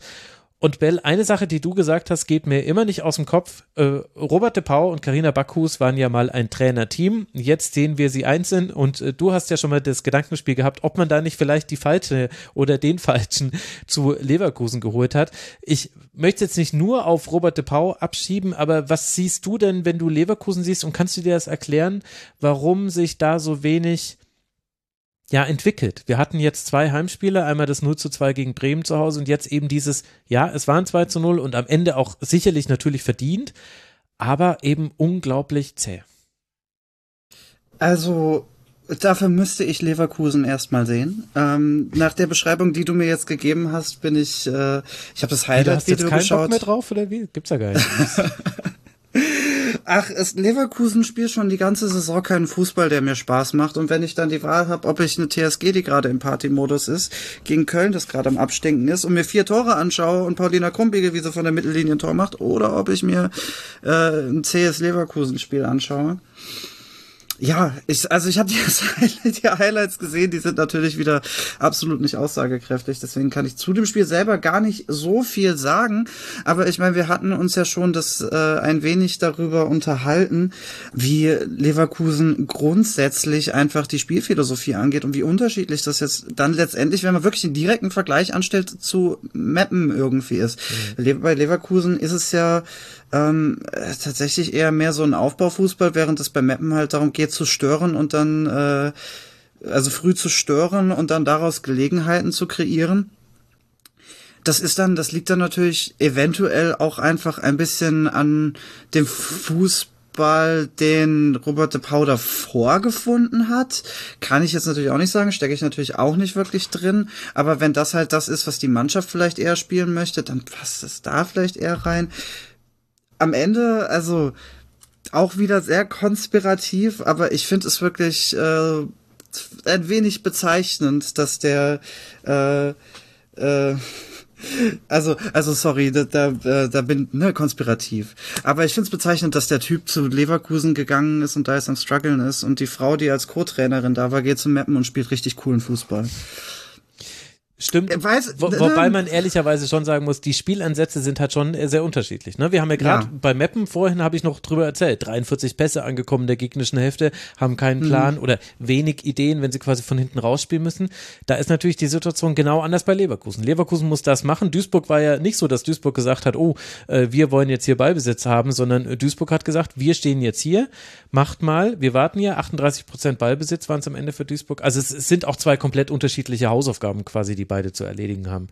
Deswegen ist vielleicht der Direktvergleich dann nicht ganz so fair.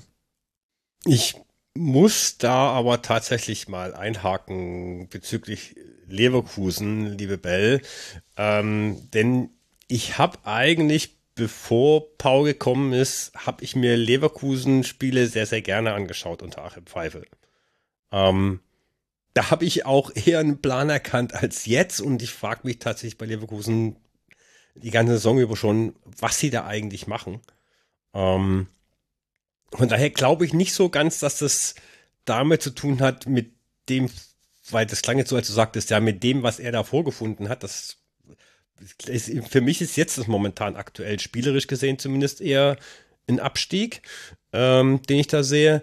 Andererseits denke ich mir dann auch manchmal, ja, aber vielleicht ist auch eine, eine Nikolic zum Beispiel eine Spielerin, die, die, die Leverkusen fehlt, ähm, die Leverkusen in den letzten Jahren eigentlich immer gehabt hat, die auch immer gut für Tore war, was ja auch eine erfahrene Spielerin, ähm, eine ältere erfahrene Spielerin ist. Und vielleicht wäre es auch gut für Rudelic, wenn sie von Bayern zurück nach Leverkusen geht, ähm, die in München nicht zum Zuge kommt. Ähm, und in Leverkusen super performt hat. Unter Achim Pfeife. Und ähm, das werden für mich halt so, also ich soll mal gucken. Naja gut, okay, absteigen werden sie wahrscheinlich nicht. Ähm, aber das wären für mich so zum Beispiel zwei Spielerinnen, wo ich mir denke, ähm, die fehlen Leverkusen so ein bisschen. Es sind ältere gestandene Spielerinnen, ähm, die torgefährlich sind, ähm, oder zumindest waren unter Achim Pfeifel. Ähm, Nikolic, äh, Nikolic sah schon, ähm, Runlic mal ist ähm, ausgeklammert, da er, wie gesagt, bei Bayern halt relativ wenig gespielt hat. Aber ja, ansonsten verstehe ich nicht so ganz, was Robert de Powder macht, weil also alleine mit Buyings hast du eine super Spielerin, ja, Fuso, du hast es auch aufgeschrieben, Max, ja, immer wieder Verlagerung auf Fuso. Fuso, Fuso war so ein bisschen die, die, die treibende Kraft. Ähm, auf der einen Seite habe ich das Gefühl, gerade so in der ersten Halbzeit, wenn überhaupt mal was ging. Ähm, ja. Also wirklich, also die erste Halbzeit war wirklich schlimm äh, anzuschauen. Es war echt zum Einschlafen. Ähm, 1-0, 11 Meter der für mich keiner war, muss ich dazu sagen. Keine Ahnung, wie der gegeben werden konnte. Dann gab es noch einen zweiten Elfmeter für Leverkusen, den Bayings dann auch noch verschossen hat. Ähm, und das wirkliche 2 zu 0 dann, was ich dann hier bei dir noch äh, sehen durfte, weil ich dann irgendwann mal Leverkusen-Duisburg ausgeschalten habe gestern vor lauter Langeweile nach dem verschossenen Elfer von Bayings. Ähm, das war dann allerdings schön. Ja. Soweit zumindest.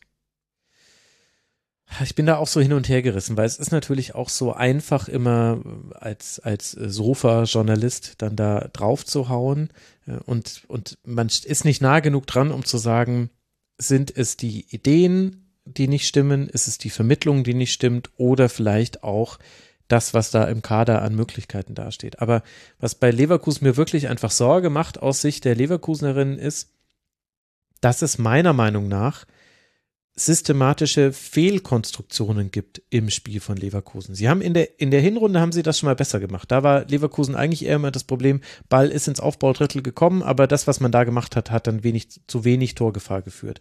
Weil es halt oft eben über Ballings und über Fuso über die Flügel geht und dann die Hereingaben oft nicht äh, gut genug waren. Das war jetzt ein bisschen das besser. Das habe ich heute auch schon ein paar Mal gehört. Aber äh, was, was in dem Spiel einfach wirklich, das, es hat mich richtig ja, geärgert war. Also Leverkusen baut auch asymmetrisch auf, das heißt, obwohl sie in der Viererkette spielen, bauen sie mit drei auf. Und Duisburg hatte so ein 4-3-3 gegen den Ball und manchmal waren es auch zwei, manchmal waren es nur Hoppius und Freutel, ähm, aber in der Regel waren es alle drei. Also es war ein 3 gegen 3 Aufbau, aber Duisburg stand, also Duisburg ist in ganz wenigen Phasen nur hoch angelaufen. Die meiste Zeit standen sie ungefähr so fünf Meter vor der Mittellinie in der Hälfte der Leverkusenerin. Das heißt, du hast 0,0 Stress, alles ist easy, du wirst nicht hoch angelaufen. Turani und Friedrich haben auch Ballkontakte ohne Ende gesammelt. Es war alles gut. Und dann hast du dann einen Aufbau 3 gegen 3 und Blagojevic, eine der Sechserinnen, lässt sich aber immer noch fallen hinter die erste Pressinglinie von Duisburg. Und das ergibt halt einfach keinen Sinn. Du brauchst da keine vierte Spielerin, weil du, du wirst ja gerade gar nicht angelaufen. In dem Moment, wo die irgendwie aggressiv pressen, alles klar, lass dich fallen, stell eine Überzahl her, alles super.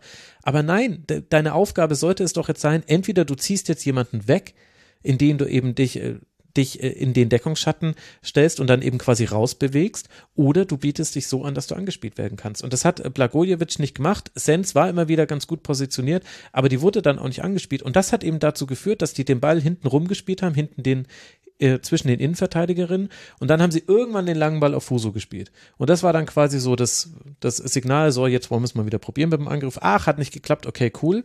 Dann habt ihr jetzt Abstoß und dann hat Duisburg den Ball bekommen und das war das, was, glaube ich, dieses Spiel so schwer erträglich gemacht hat. Und Duisburg hat genau dasselbe gemacht. Denisik und äh, Fürst die, die haben sich dann den Ball hin und her geschoben und äh, die haben dann immer versucht, äh, auf Freutel den langen Ball zu spielen. Und so war das halt in der ersten Hälfte, also ich muss nochmal nachgucken, ich glaube, es waren drei Torabschlüsse insgesamt in der ersten Hälfte, genau. Äh, einer mit 0,01 Expected Goals, eins, einer mit 0,03 und einer mit 0,05. Das war auch der erste, den ich mir dann aufgeschrieben habe. Also die anderen beiden können nicht so wild gewesen sein. Ja, und das war die erste Hälfte. In der zweiten wurde es dann besser, aber das war das, was ich eben schwierig finde, dass so systematische Probleme bei Leverkusen noch mit drin sind, dass man sich da selber das Leben schwer macht. Das kann dann immer noch unterschiedliche Gründe haben. Das kann auf Spielerinnenseite liegen, vielleicht auch an der taktischen Ausrichtung, vielleicht auch an sowas wie Selbstbewusstsein, dass man sich das nicht traut. Aber deswegen war es schwierig. Und bei Duisburg ist gleichzeitig, und dann dürfte mal jemand was von euch wieder sagen, aber Duisburg hat eben auch hinten rumgespielt, haben dann aber immer mal wieder noch Fehlpässe eingestreut. Das haben wir die ganze Saison schon gesehen. Ilic ist manchmal abgekippt zwischen die Innenverteidigerinnen. Die war eigentlich so die einzige, die auch so ein bisschen aggressivere Pässe nach vorne gespielt hat, die mal ein bisschen Swish hatten. Also ansonsten war es alles sehr, sehr langsam. Und dann war es im Grunde, äh, ich habe das vorhin schon gesagt, äh, Beke Sterner gegen Jonsdott hier war das Privatduell, hier war es äh, Flach gegen Fuso. Die beiden haben quasi Spiel unter sich ausgemacht. Eine von beiden war besser, Fuso. Deswegen hat Leverkusen gewonnen. Äh, allerdings hat Fuso sich dann auch noch verletzt. Also es hört auch einfach nicht auf, schlimm zu sein für Leverkusen. Jetzt gewinnen sie und dann verletzt sich aber auch noch Fuso. Und das sah aus nach einer Knieverletzung an einem eh schon bandagierten Knie. Also es war nicht schön für, für alle Beteiligten. Ich weiß nicht, Bell, ob du da noch irgendwas ergänzen möchtest. Bei Sven sehe ich schon, der hat, der hat schon gar keine du, Lebensfreude bin, mehr in ich den bin, Augen. Ich, ich bin in dem Modus, ich höre einen Podcast. das macht der professionelle Podcaster hier, macht das ja natürlich ich auch höre ganz gut. Quasi der mit die, der GmbH. Ich höre quasi, ich höre quasi jetzt schon die Ausgabe von morgen. ja. äh, nee, aber ähm, ich finde auch, Sven, wo du gerade noch sagtest, dass Leverkusen in der letzten Saison eigentlich auch unter Achim Pfeifel ganz gut anzuschauen war, so hatte ich sie nämlich auch in Erinnerung und so gehe ich auch irgendwie immer noch in Leverkusener Spiele rein und äh, dann sehe ich diese diese Ausrichtung auf äh, Fuso, die dann irgendwie was machen soll und die auch natürlich ihr Bestes tut, um wirklich was zu machen. Ja, da habe ich gar keine Zweifel dran. Ähm, aber es reicht halt irgendwie einfach nicht. Und es ist auch wirklich nicht mehr gut anzuschauen. Und äh, da muss ich dann halt wirklich die Frage stellen, was sind denn die Sachen, die sich verändert haben? Fuso zum Fuso ist gekommen, macht, macht ein gutes Spiel. Bayings ist auch gekommen, macht auch ein gutes Spiel. Es greift irgendwie alles nicht ineinander. Ja, Achim Pfeifel ist jetzt Sportdirektor und nicht mehr Trainer. Also ich möchte jetzt hier auch nicht irgendwie die Schuld irgendwie hinschieben, weil hast schon recht, wir sind ja alles irgendwie CouchjournalistInnen, aber äh, mir, mir, fe mir fehlt irgendwie ein konkreter Ansatz und da habe ich ja auch schon im äh, in der in Anführungszeichen Hinrundenrückschau wirklich damit gestruggelt, darüber zu reden, was, was will denn Leverkusen eigentlich spielen? Ja. Und ich sehe es ja dann teilweise immer noch nicht. Ich guck mir dann teilweise die Leverkusener Spiele an, weil ich weiß, irgendwann werde ich wahrscheinlich wieder über sie reden müssen, aber gerne mache ich es nicht. Und da gibt es äh, da gibt es sonst wenige Vereine in der Bundesliga, weil bei Wolfsburg sieht man ja wenigstens Tore. Naja. Ja. Du wirst dir spätestens Leverkusen gegen Frankfurt anschauen. Das ist richtig, ja. Das dauert ja also, auch nur noch irgendwie sechs Spieltage, bis sie gegeneinander spielen. Das aber da weißt du, da kannst, du, aber da weißt da du, da kannst du die Monate. Bell einladen, weil sie schaut dann Leverkusen. Ja. ja. Ach ja, ja, wenn das so ein Krampf wird wie das Hinrundenspiel, das war ja auch, ähm, mhm. ähm, also da hat wirklich dann ein bisschen äh, Not auf Elend getroffen, was das anging, mit einem uninspirierten Frankfurter Angriff und einem Leverkusen, das sich irgendwie auch nicht wirklich zu helfen weiß. Ja. Der auch Praschnika noch in der 90. noch einen Lucky Punch gesetzt. Genau, das war, glaube ich, das Spiel, wo ich mir auch aufgeschrieben hatte damals, dass Leverkusen eigentlich ganz gut ins Angriffsdrittel kommt, aber dann eben keine Idee mehr hat. Aber hm. Naja, jetzt wollen wir nicht die alten Wunden wieder aufmachen und vielleicht reicht es jetzt auch mit unseren äh, Leverkusen können ja auch nichts dafür. Sie hätten es ja auch äh, gerne anders. Deswegen äh, lassen wir es vielleicht dann hierbei einfach äh, bewenden. Und ich äh, sage euch noch, äh, wie Leverkusen eigentlich in der Tabelle da steht. Da ist es nämlich äh, ganz gut. Und hat man ja auch gewonnen. 15 Punkte hat man jetzt. Das heißt, 8 Punkte Vorsprung auf die Abstiegsplätze. Und im Grunde kann es eigentlich nur noch darum gehen, denn 11 Punkte Rückstand auf Rang 3 ist dann schon ziemlich eindeutig. Da wird sich nicht mehr so viel tun für Leverkusen. Dementsprechend hat man ja aber vielleicht dann auch Zeit, an der spielerischen Weiterentwicklung zu zu arbeiten. Es geht jetzt dann weiter gegen den ersten FC Köln auswärts und dann zu Hause gegen Wolfsburg und der MSV Duisburg, bei dem es jetzt natürlich auch nicht verwunderlich ist, dass es da Probleme gibt. Also ich will das nicht dramatisieren, aber sie waren eben auch gegen Leverkusen zu erkennen. Duisburg bleibt auf Rang 10, drei Punkte Vorsprung hat man noch auf Werder Bremen und neun Punkte auf Turbine Potsdam, der Vollständigkeit halber noch dazu. Und warum sage ich das mit Potsdam? Weil das nämlich die nächsten Gegnerinnen sind. Potsdam zu Hause für den MSV eine ganz wichtige Partie. Da werden sie gucken müssen, ob sie da vielleicht etwas an ihrem Punktekonto drehen können. Und das Spiel wird sicherlich stattfinden, weil da gibt es Rasenheizung. ja.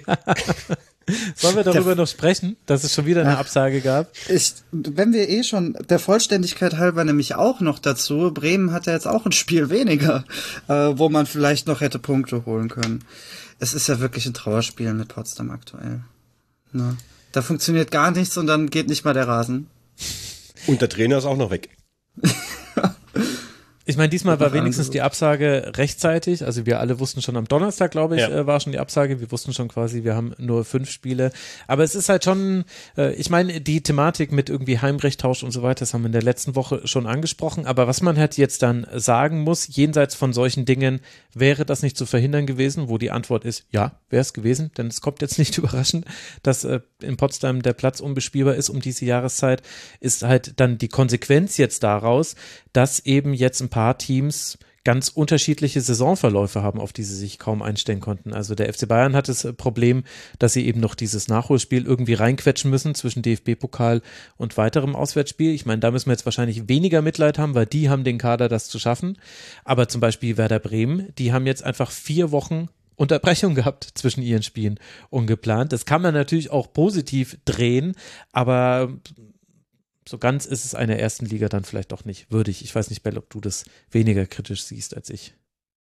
Ich frage mich halt, bei wem da dann letztendlich die, die Verantwortung liegt, dass zwei Wochen in Folge ähm, dass das Spiel ausfallen muss. In einer Liga, die sich professionalisieren möchte, auf ganz viele Arten, das ja sicherlich auch tut es ist nicht neu. Das Kali ist eh schon, hat eh schon äh, einen Acker statt einen Rasen eher. Wir sind ja jetzt auch nicht äh, irgendwie in Altklinike, wo auch Spiele ausgefallen sind am Wochenende in der Regionalliga, sondern wir sind in Potsdam, was, wo es ja irgendwo in der Nähe wohl einen bespielbaren Rasen geben wird. Da muss doch irgendwas organisiert werden können.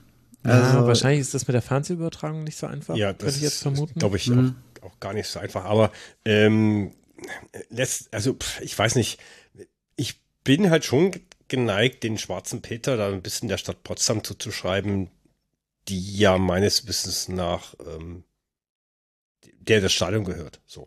Und ähm, wir hatten die Diskussion auch am Samstag ähm, vor dem Bayern-Spiel gegen Frankfurt draußen äh, beim kleinen Preußen. Und ähm, wie das Spiel gegen Bayern zum Beispiel, ja. Also du schaust auf den Wetterbericht, du siehst, es hat minus 10 Grad in der Nacht nach dem Spiel gegen, von Babelsberg, dann gehe ich davon aus, der Rasen ist gefroren. Wenn ich einen Verantwortlichen von der Stadt habe, der für das Stadion zuständig ist, dann geht der morgens um 8 Uhr raus, sieht, jo, ist gefroren, gibt es weiter und sagt, liebe Bayern, wo ihr auch immer gerade steckt in eurem Bus, dreht es einfach wieder um. Oder Flieger oder was auch immer. Braucht ihr gar nicht herfahren, Ding ist ein Eisklotz. Und dann machst du es eine Stunde vorher und sagst, äh, und die Spielerinnen ja auf dem Platz draufstehen offensichtlich.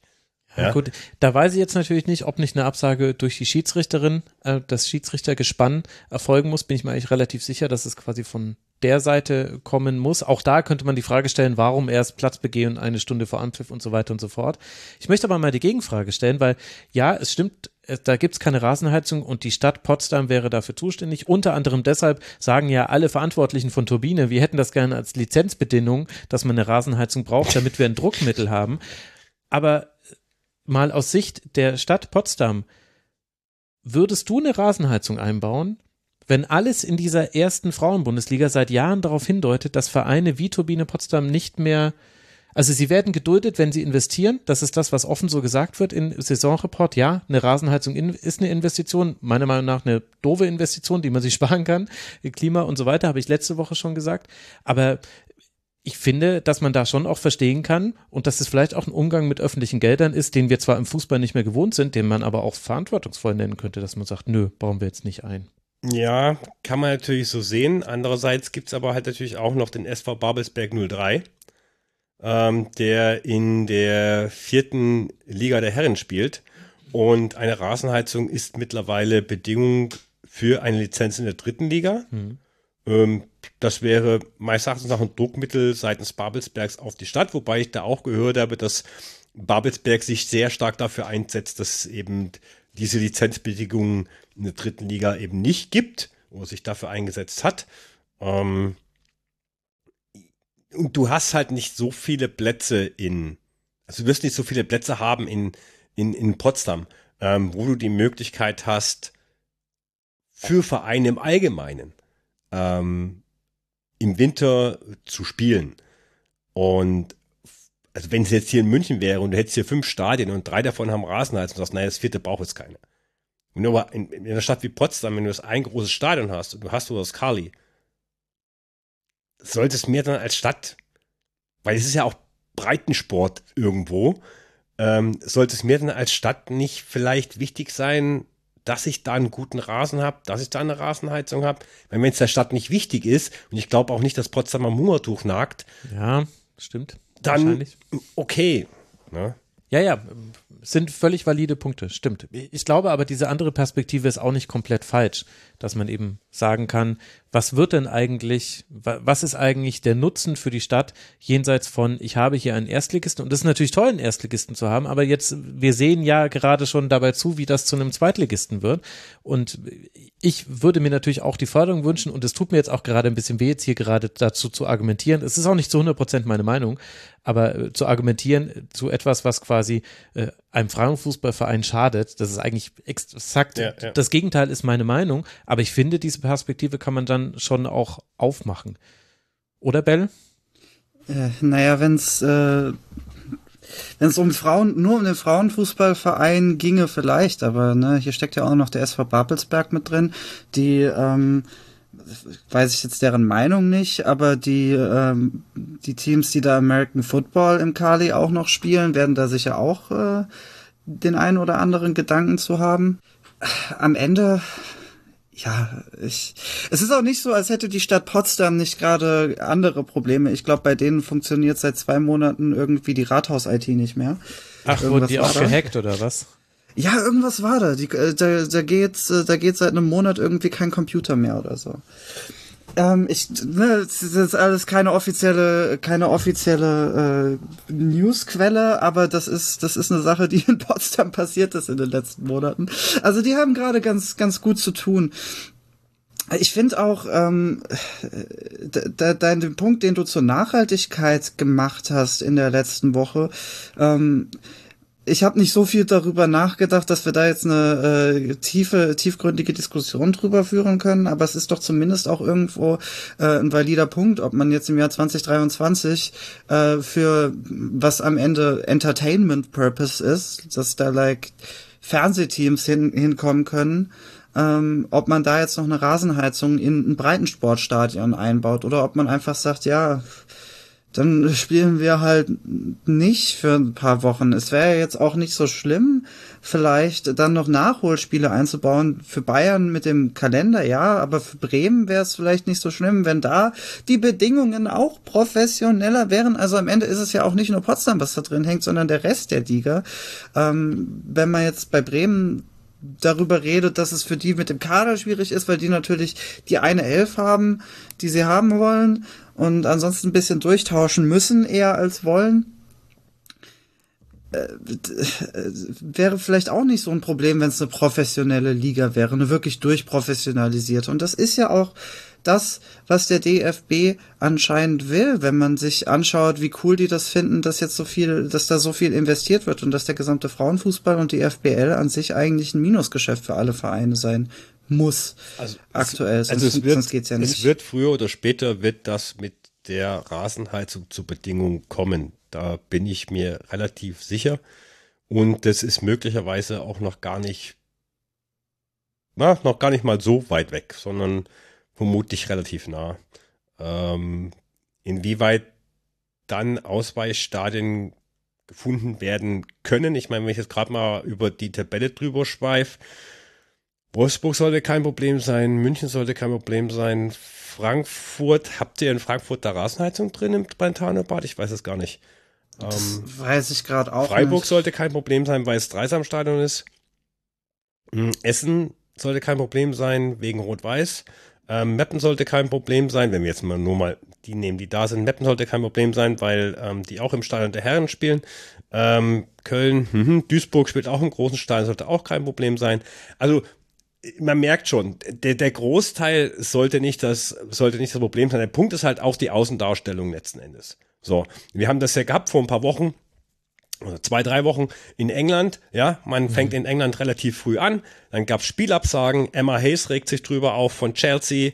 Ähm, zu Recht, zu Unrecht, wie auch immer. Man muss aber schon auch attestieren, dass teilweise die Stadien, in denen in England in der WSL gespielt wird, schon noch um einiges schlechter sind als bei uns.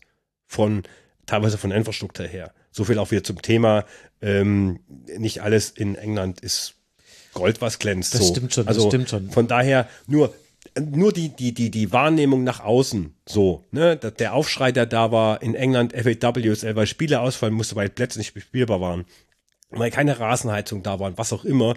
Und Emma Hayes dann vermutlich auch zu Recht ähm, das beklagt und sagt, das kann nicht sein, wir sind eine professionelle Fußballliga, es kann nicht sein, dass das Spiel ausfällt.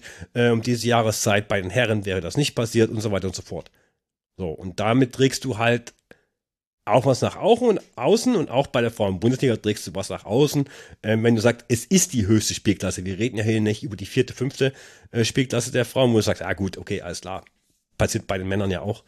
Ähm, und die Amateure Nein, bei den Männern spielen ja auch, fangen ja auch erst im März wieder ungefähr so an, ne, so und nicht jetzt. Ähm, also von daher denke ich, ist es so ein Außenwahrnehmungs- und Darstellungsdingen.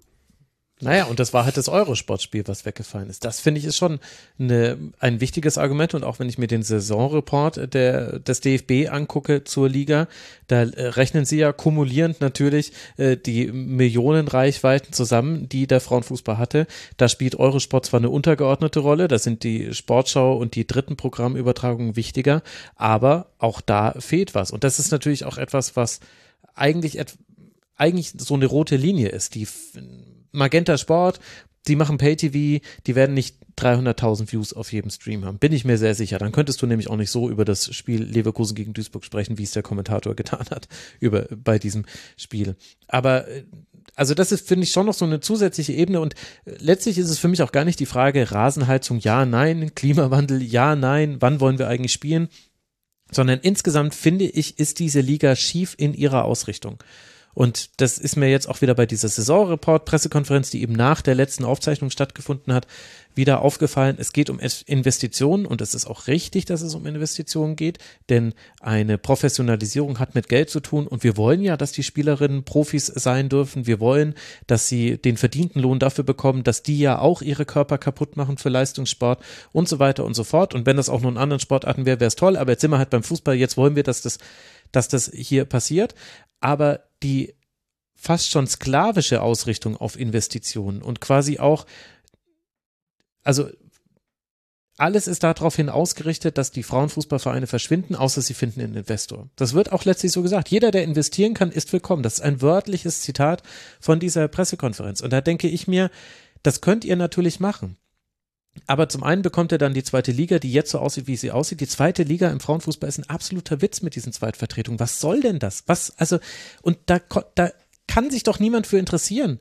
Warum soll ich mir denn, also sorry Bell, warum soll ich mir Eintracht Frankfurt 2 gegen Wolfsburg 2 angucken? Und das wäre ja sogar noch eine interessantere dieser Partien. Da Und- musst du dich nicht mal entschuldigen, das würde ich mir auch nicht angucken. Ich, ich gehe vielleicht hin, weil das Stadion 200 Meter von meiner Wohnung entfernt ist. Aber sonst, äh, Genau, also das ist es. Also die zweite Liga, das ist einfach eine absolute Katastrophe, dass da auch nicht drüber gesprochen wird, zumindest nicht öffentlich. Intern reden sie ja immer wieder darüber, so wie ich äh, gehört habe. Und das zweite ist, dass ich dann doch nochmal die Frage stellen würde, und da ärgere ich mich, weil das hätte ich auf der Saisonreport Pressekonferenz fragen sollen. Es ist natürlich richtig, aus einer Wachstumslogik heraus über Investitionen zu sprechen. Und ich bin ja auch dafür, dass Geld in den Frauenfußball fliegt, fließt. Aber ist es wirklich das wichtigste Kriterium? Denn wenn wir, wenn wir vor allem nach Investitionen gehen, dann haben wir auf jeden Fall immer nur noch Lizenzspielvereine, die quasi sich die Aufmerksamkeit mit einem Männerabteilung verteilen und da gibt es zu wenig Wechselbewegung. Denn ansonsten wäre es so, dass alle VfL Wolfsburg Frauenfan wären und nicht mehr VfL Wolfsburg Männer. Wenn ich mir angucke, was für eine Grütze die eingespielt haben und wie gut die anderen seit Jahren spielen. Also es ist nicht so, dass es da quasi eine Gleichberechtigung geben kann, wenn du dir quasi die Aufmerksamkeit teilst innerhalb eines Vereins. Und das zweite ist, wenn du nur nach Investitionen gehst, dann hast du eben auch ein Leverkusen, ein Hoffenheim in der ersten Liga. Und ich möchte gar nichts gegen die Verantwortlichen, gegen die Spieler oder gegen die Fans sagen, aber es ist ein Fakt, auch an diesem Wochenende, dass in dem einen Stadion 700 Zuschauer waren und in dem anderen 300. Und wie will ich denn, und die Spieltagseinnahmen, die sind nicht wichtig. Das hat man auch im Saisonreport wieder gesehen. Es geht hier nicht um das Geld, was man verdient durch Ticketing, aber es geht doch darum, wie man das verkaufen kann an die Rechteinhaber. Und das sieht einfach fürchterlich aus in diesen kleinen Stadien mit so wenigen Zuschauern. Und die, und die zwölf Duisburger Fans, die da waren, die hat man die ganze Zeit gehört, jeden einzelnen von denen. Ja, Und konnte dann kriegen wir das Freitag- ja- und Montagsspiele. Ja, das wird mit den Montagsspielen auch nicht besser. Und das ist ja auch probably der Grund, warum ich meinen Job bei der Eintracht habe und es den dann in Leverkusen auch einfach nicht gibt. Weil wir haben tatsächlich mittlerweile die Leute, die auch auswärts fahren. Klar, da hängt die Eintracht dran, aber die, die meisten, also viele der Leute waren auch zu FFC-Zeiten schon zumindest Die regelmäßig im Nutria-Bande. Brentano-Bad. Die Nutria-Bande, ja genau. Ähm, ich finde, es passt alles vorne und hinten nicht, weil wenn du sagst Investorenfußball, erstens, wenn du das bei den Männern sagst, dann brennt dir aber die Hütte. Von vorne bis hinten. Also dann, dann kommst du da nicht mehr lebend raus. Ähm, zweitens, sehen wir ja sportlich, was passiert. Also ich meine, wir reden, ich, ich rede gerne über den Frauenfußball. Ich bin unfassbar gerne hier im Rasenfunk, aber das Wolfsburg-Spiel, die, die spielen halt einfach in einer anderen Liga, weil der VfL da also einerseits die Mittel hat, die's rei die er reinpumpen kann und das hat auch die TSG, das hat auch Bayern 04 Leverkusen und das hat auch Rasenballsport, ähm, die dann jetzt auch wahrscheinlich in der nächsten Saison äh, Bundesliga spielen werden. Das sind eigentlich alles die roten Tuchvereine, wenn du mit Männerfans redest und ich also Und bei den Frauen ist das das- tatsächlich nicht so. Das ist ja, doch das bei Frauen, Verrückte. Ne? ne, so. Ja, klar. Bei den Frauen ist es nicht so, weil es kann ja auch gar nicht so sein. Was, was willst du denn machen, wenn die Hälfte der Liga einfach so ein äh, wenn die Hälfte, wenn, du die die Hälfte Hälfte, der Liga eigentlich dann- hassen musst. Ja, ne, da, da kannst du, da kannst du da ja gar nicht irgendwie mehr gegen vorgehen. Und außerdem sind wir als Frauenfußballfans an vielen Stellen auch einfach so, ey, danke, dass ihr investiert. Das sieht man ja jetzt, also ich möchte Ihnen auch da jetzt nicht nahe treten, weil ich finde es gut, dass es die Investition gibt, aber da sieht man schon, mit was sich das qualifizieren muss. Aber bei Victoria Berlin, das ist doch jetzt auch ein Investorenclub. Ja, genau. Das ist nicht so Investoren, wie das beim äh, bei der Mateschitz Connection ist, aber das ist auch Investoren im Sinne von wir geben dem Geld, wir stecken da jetzt richtig viel Geld rein mit der mit dem Ziel, dass wir da irgendwann auch äh, Geld rausbekommen. Das ist ein Wirtschaftsprojekt. Und Boah, da bin ich dann mir bei Victoria auch nicht so sicher. Weil ich glaube, da steckt schon auch noch ein Stückchen weit. Also klar, ja, da steckt auch äh, Passion dahinter, genau. aber da steckt auch ganz klar ein Investitionsmodell dahinter. Das äh, Mara Pfeiffer hat ein sehr gutes Interview geführt mit Flutlicht an, Link in den Show Notes. Bitteschön, Max. Aber da, da steckt auch ganz klar einfach ein Investitionsinteresse dahinter. Die hätten das nicht gemacht, wenn es da nicht die Idee gegeben hätte, wir machen Profifußball und es Ja. gibt Geld. Ja, ich habe mir Und tatsächlich überlegt, auch, warum zum das- Beispiel steckt man das Geld von, was, was man jetzt in Victoria Berlin steckt, warum nimmt man nicht das Geld und steckt das in, in, in, an Anführungszeichen, in Turbinen? Also Potsdam-Berlin ist jetzt nicht so der große. Ja gut, also da, da kommen wir jetzt, glaube ich, in Detaildiskussion, nee, weil da können wir einfach voll, mal drüber sprechen, wie sich Turbine gegenüber Tabea Kemme und so weiter verhalten ja, okay, hat. Nee, und, vollkommen äh, klar. Also Aber ich wollte das nur noch mal so im, im, im äh, übertragenen Sinne machen, ne? So, weil das hast du Viktoria, du hast ähm, Turbine, du hast ähm, Union, die wollen hoch, du hast ähm, äh, sag schon, Hertha, die äh, dann sehr wahrscheinlich ab nächster Saison eventuell kommen, äh, in der dritten Liga starten, äh, weil sie die äh, Lizenz von ähm, Zehlendorf übernehmen. Da haben Max und ich vorhin gerade drüber gesprochen. Aber bei allen denen ist es doch so, also genau, das wird alles passieren und das sehen wir. Und irgendwann haben wir quasi eine erste Liga, die wird dann auch nach der nächsten TV-Rechtevergabephase, also 2027, könnte sie vielleicht auch aufgestockt werden. Das war auch Teil dieser DFB-Pressekonferenz, dass erst dann es möglich wäre wegen der TV-Lizenzverträge. Und es ist ja alles, das wird alles so kommen. Und eigentlich ist es dann auch wurscht, ob dann Dortmund es schafft, in die erste Liga aufzusteigen oder ob das halt dann Schalke ist. Für die beiden ist es natürlich extrem wichtig. Und aber ansonsten, aber was passiert ist doch, dass da nur noch Vereine spielen, die, sorry, auch wenn ich selber nicht ganz so sehen möchte, aber sie sind der Ableger eines Männervereins. Und jo. sie teilen sich immer die Aufmerksamkeit. Und ja. du siehst es doch sogar bei einer Fanszene wie dem SC Freiburg, die sich dessen sehr bewusst ist. Die Ultras Freiburg, die haben ja zusammen mit den Bremen Ultras, die haben das ja für sich genutzt, dass der Männerfußball Pause gemacht hat. Sie haben, sie haben viele Fans in ihre Stadien bekommen. Und dann hast du aber wieder Spiele, die so gelegt wurden, was auch nicht unvermeidbar ist, offenbar, dass es mit dem Männerfußball kollidiert. Und sofort hast du 2000 Zuschauer weniger im Stadion und bei Bremen natürlich nochmal in ganz anderen Relationen. Also du wirst es doch nie schaffen, dass die Frauen, die eine annähernd vergleichbare Aufmerksamkeit bekommen werden, nicht mal beim FC Bayern, wo ja jetzt auch, sie haben sehr lange gebraucht und es ist noch lange nicht alles gut, aber sie versuchen es ja inzwischen. Du siehst die Frauen auch auf Posts äh, des Männervereins äh, und so weiter. Also es ist ja gar nicht der Männerverein, aber ihr wisst, wie ich es meine, liebe Hörerinnen und Hörer. Aber die AG. Und, und natürlich weiß ich auch, dass jetzt der SV Meppen aber nie quasi die Größe und das Fanpotenzial eines FC Bayern haben wird. Also das ist natürlich auch nicht richtig. Also, also klar kann man auch nicht nur jetzt eine Liga mit SC Sand und Meppen und so weiter machen. Und Meppen ist ja nicht mal ein reiner, das war ja schon mal ein falsches Beispiel, Entschuldigung. Aber das ist mir schon auch klar. Aber ich würde halt gern nochmal drüber reden. Weil die Entscheidungen, die sind halt jetzt gefällt. Und ich meine, ich komme da jetzt auch spät in den Diskurs rein, gebe ich zu. Hätte ich vielleicht mal vor zehn Jahren schon mal anklopfen sollen, ist mein Fehler. Aber es wird halt einfach so hingenommen. Vor zehn Jahren gab es einen Rasenfunk. Und es wird nur noch auf Investitionen geachtet. Und, äh, und, es, und wir sehen aber, dass die Entwicklung, die wird dieser Liga schaden. Das sehen wir jetzt schon. Es ist eben quasi, äh, an der Spitze ist es schon langweilig seit Jahren obwohl das natürlich toller Fußball ist und das tolle Spielerinnen sind und die gut dafür arbeiten. Aber es ist äh, ganz, ganz langweilig und das wäre, und das ist jetzt auch nicht so viel besser, wenn Bayern Meister wird. Das muss man sagen. Das ist einfach, das ist beides ist, äh, da ist jetzt Sven kurz die, kurz die Gesichtszüge eingefroren, aber langfristig, äh, für den neutralen Fan ändert das gar nichts, wenn, ob das mal Bayern oder Wolfsburg sind. Es ist einfach langweilig. Und, äh, und im Abstiegskampf sehen wir jetzt gerade, was dann passiert. Wir sehen, welche Vereine hochkommen. Leipzig und Andernach sind aktuell vorne. Also Leipzig ziemlich sicher. Die haben erst einmal verloren bei zwölf Spielen. Andernach wird aber übrigens gar nicht hochkommen. Ach ja, stimmt, genau. Richtig, das war ja das. Ne? Ja, Entschuldigung. Ja. Genau. Da ist es dann tatsächlich zwischen Gütersloh, wo auch Clemens Tönnies dahinter steht. Die laufen mit dem Tönnies-Namen äh, mhm. auf der Brust rum. Lecker. Äh, und, dem, und dem Club aber tatsächlich immerhin. Na, also Nürnberg. Also ich, ich, bewundere das, was beim Club gemacht wird, muss ich ganz ehrlich zugeben. Ähm, dass das jemand, der hier in München sitzt und ein Roter ist. Ähm, aber ich verfolge das auch beim FC Nürnberg schon seit ein paar Jahren, als sie hier noch in der Regionalliga gegen, bei mir um die Ecke gegen Wacker gespielt haben, damals knapp den Aufstieg verpasst haben, dann ein Jahr später aufgestiegen sind.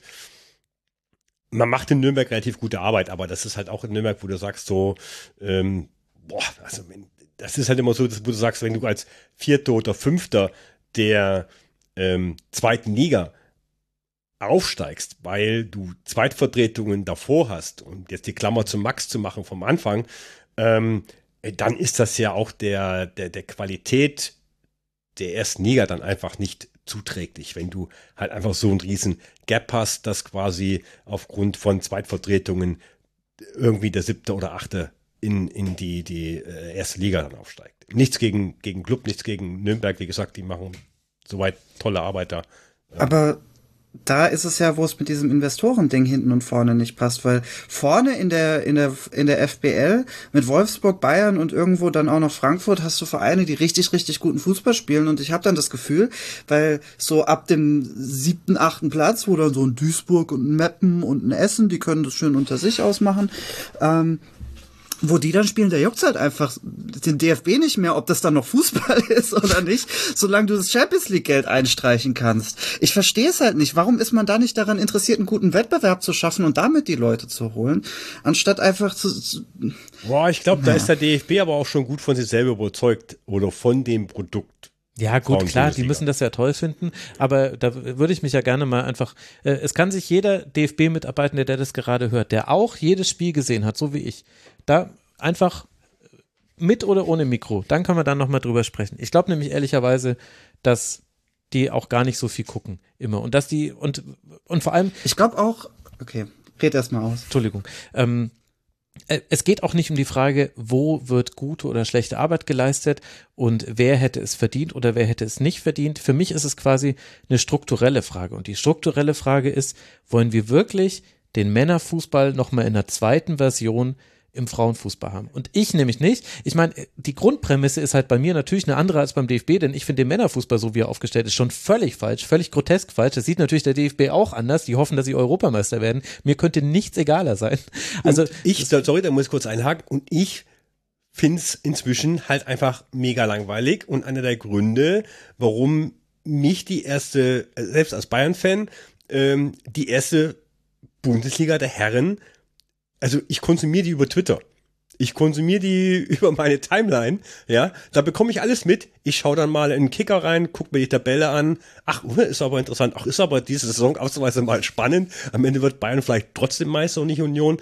Ähm, und bei den die Herren Nationalmannschaft, ich weiß gar nicht, wann ich das letzte Mal ein Spiel der Herren Nationalmannschaft gesehen habe, weil ähm, wie du eben sagst, Genau, aber, aber der Punkt ist quasi, du hättest quasi eine Alternative im Frauensport und es wird aber gerade daran gearbeitet, dass es die Alternative eigentlich auch nicht gibt, weil nämlich weil sie dann genau so genau, was quasi dasselbe richtig. in ja, grün ja, wird genau. und das ist jetzt wortwörtlich zu Deswegen verstehen. Deswegen überlege ich mir jetzt schon, was ich mache, wenn der Frauenfußball dann so genau, ist, dass ich was machen wir denn dann alles? Was muss ich denn dann? Muss ich dann jetzt, muss ich jetzt die Sportart wechseln oder was? Hilfe!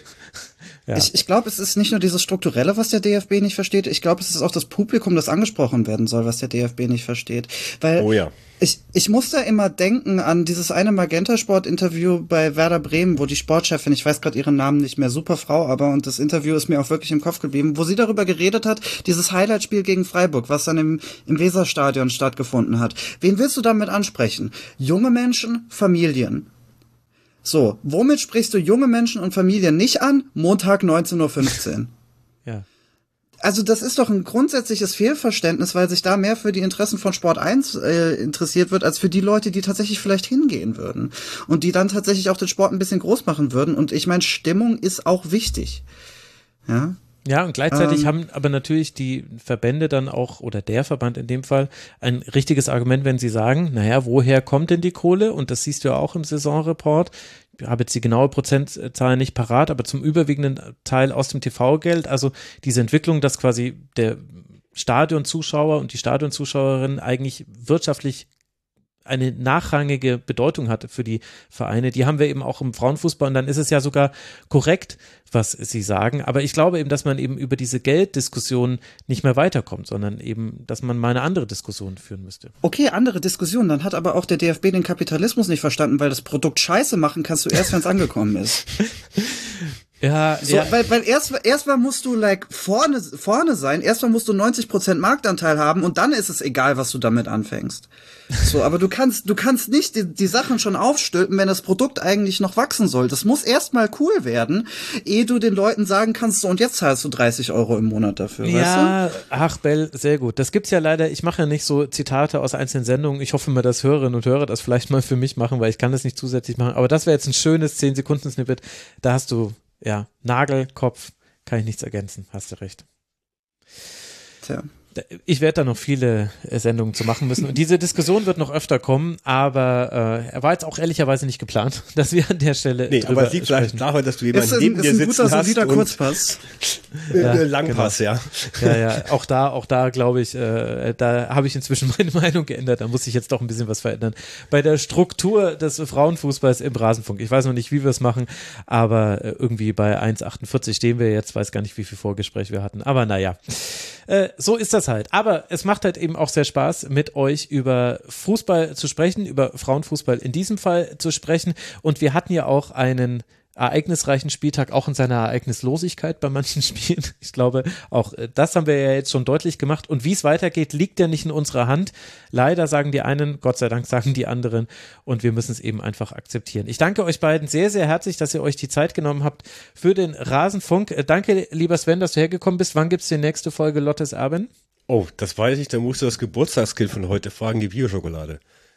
Ganz herzliche Glückwünsche und auch nochmal auf diesem Weg. Also Ja. du wei weißt es nicht, aber da, Geschickt eingefädelt. So, da kann man dich hören und man kann dir folgen. El Loco auf Twitter und ich glaube El Loco Foto auf Instagram ist, glaube ich, Korrekt, auch ja. für die Hörerinnen und Hörer. Jeweils mit. Unterstrich. Da gibt es die schönen Fotos, unter anderem die MVP-Wahl habe ich mit vielen Bildern von dir ausstatten dürfen. Ganz herzlichen Dank dafür nochmal und ganz herzlichen Dank an Isabel de Bruyne, die DXCI-Bell. Ich werde Link in den Show Notes. Link in den Show Notes. Danke dir, Bell, dass du mal wieder mit dabei warst im Rasenfunk. Ach, immer wieder gern. Und wenn es dann so eine Diskussion wird, noch viel lieber. Ja, ich sehe schon, wir müssen die ganz großen Themen, sie werden kommen. Aber liebe Hörerinnen und Hörer, wenn ihr wüsstet, was im Bereich Frauenfußball alles gerade noch in Planung ist, es wird der Wahnsinn. Es ist auch sehr, sehr viel. Es ist auch manchmal überfordernd meinerseits, aber da wird so einiges kommen. Ich zwinge mich jetzt aber dazu, nichts zu verraten on air, denn dann Das ist gut, Max, lass mal auf Air gehen. ja, auf Air, auf Air werde ich dir das gerne gleich erzählen und dir auch gerne, Bell. Also, lieben Dank eure, für eure Aufmerksamkeit, liebe Hörerinnen und Hörer. Wenn euch auch Männerfußball interessiert, soll es ja auch noch geben, dann könnt ihr die Schlusskonferenz Nummer 397 hören. Die habe nicht ich moderiert, sondern Tobias Escher. Vielleicht ein besonderer Grund, da mal reinzuhören. Ganz sicher sogar ein Grund, da reinzuhören. Und ansonsten hören wir uns an dieser Stelle wieder nach der Länderspielpause, auch hier im Rasenfunk Kurzpass, wo es übrigens bald auch mit internationalem Männerfußball weitergeht. Macht's gut, bleibt gesund, passt auf euch auf. Bis bald. Ciao.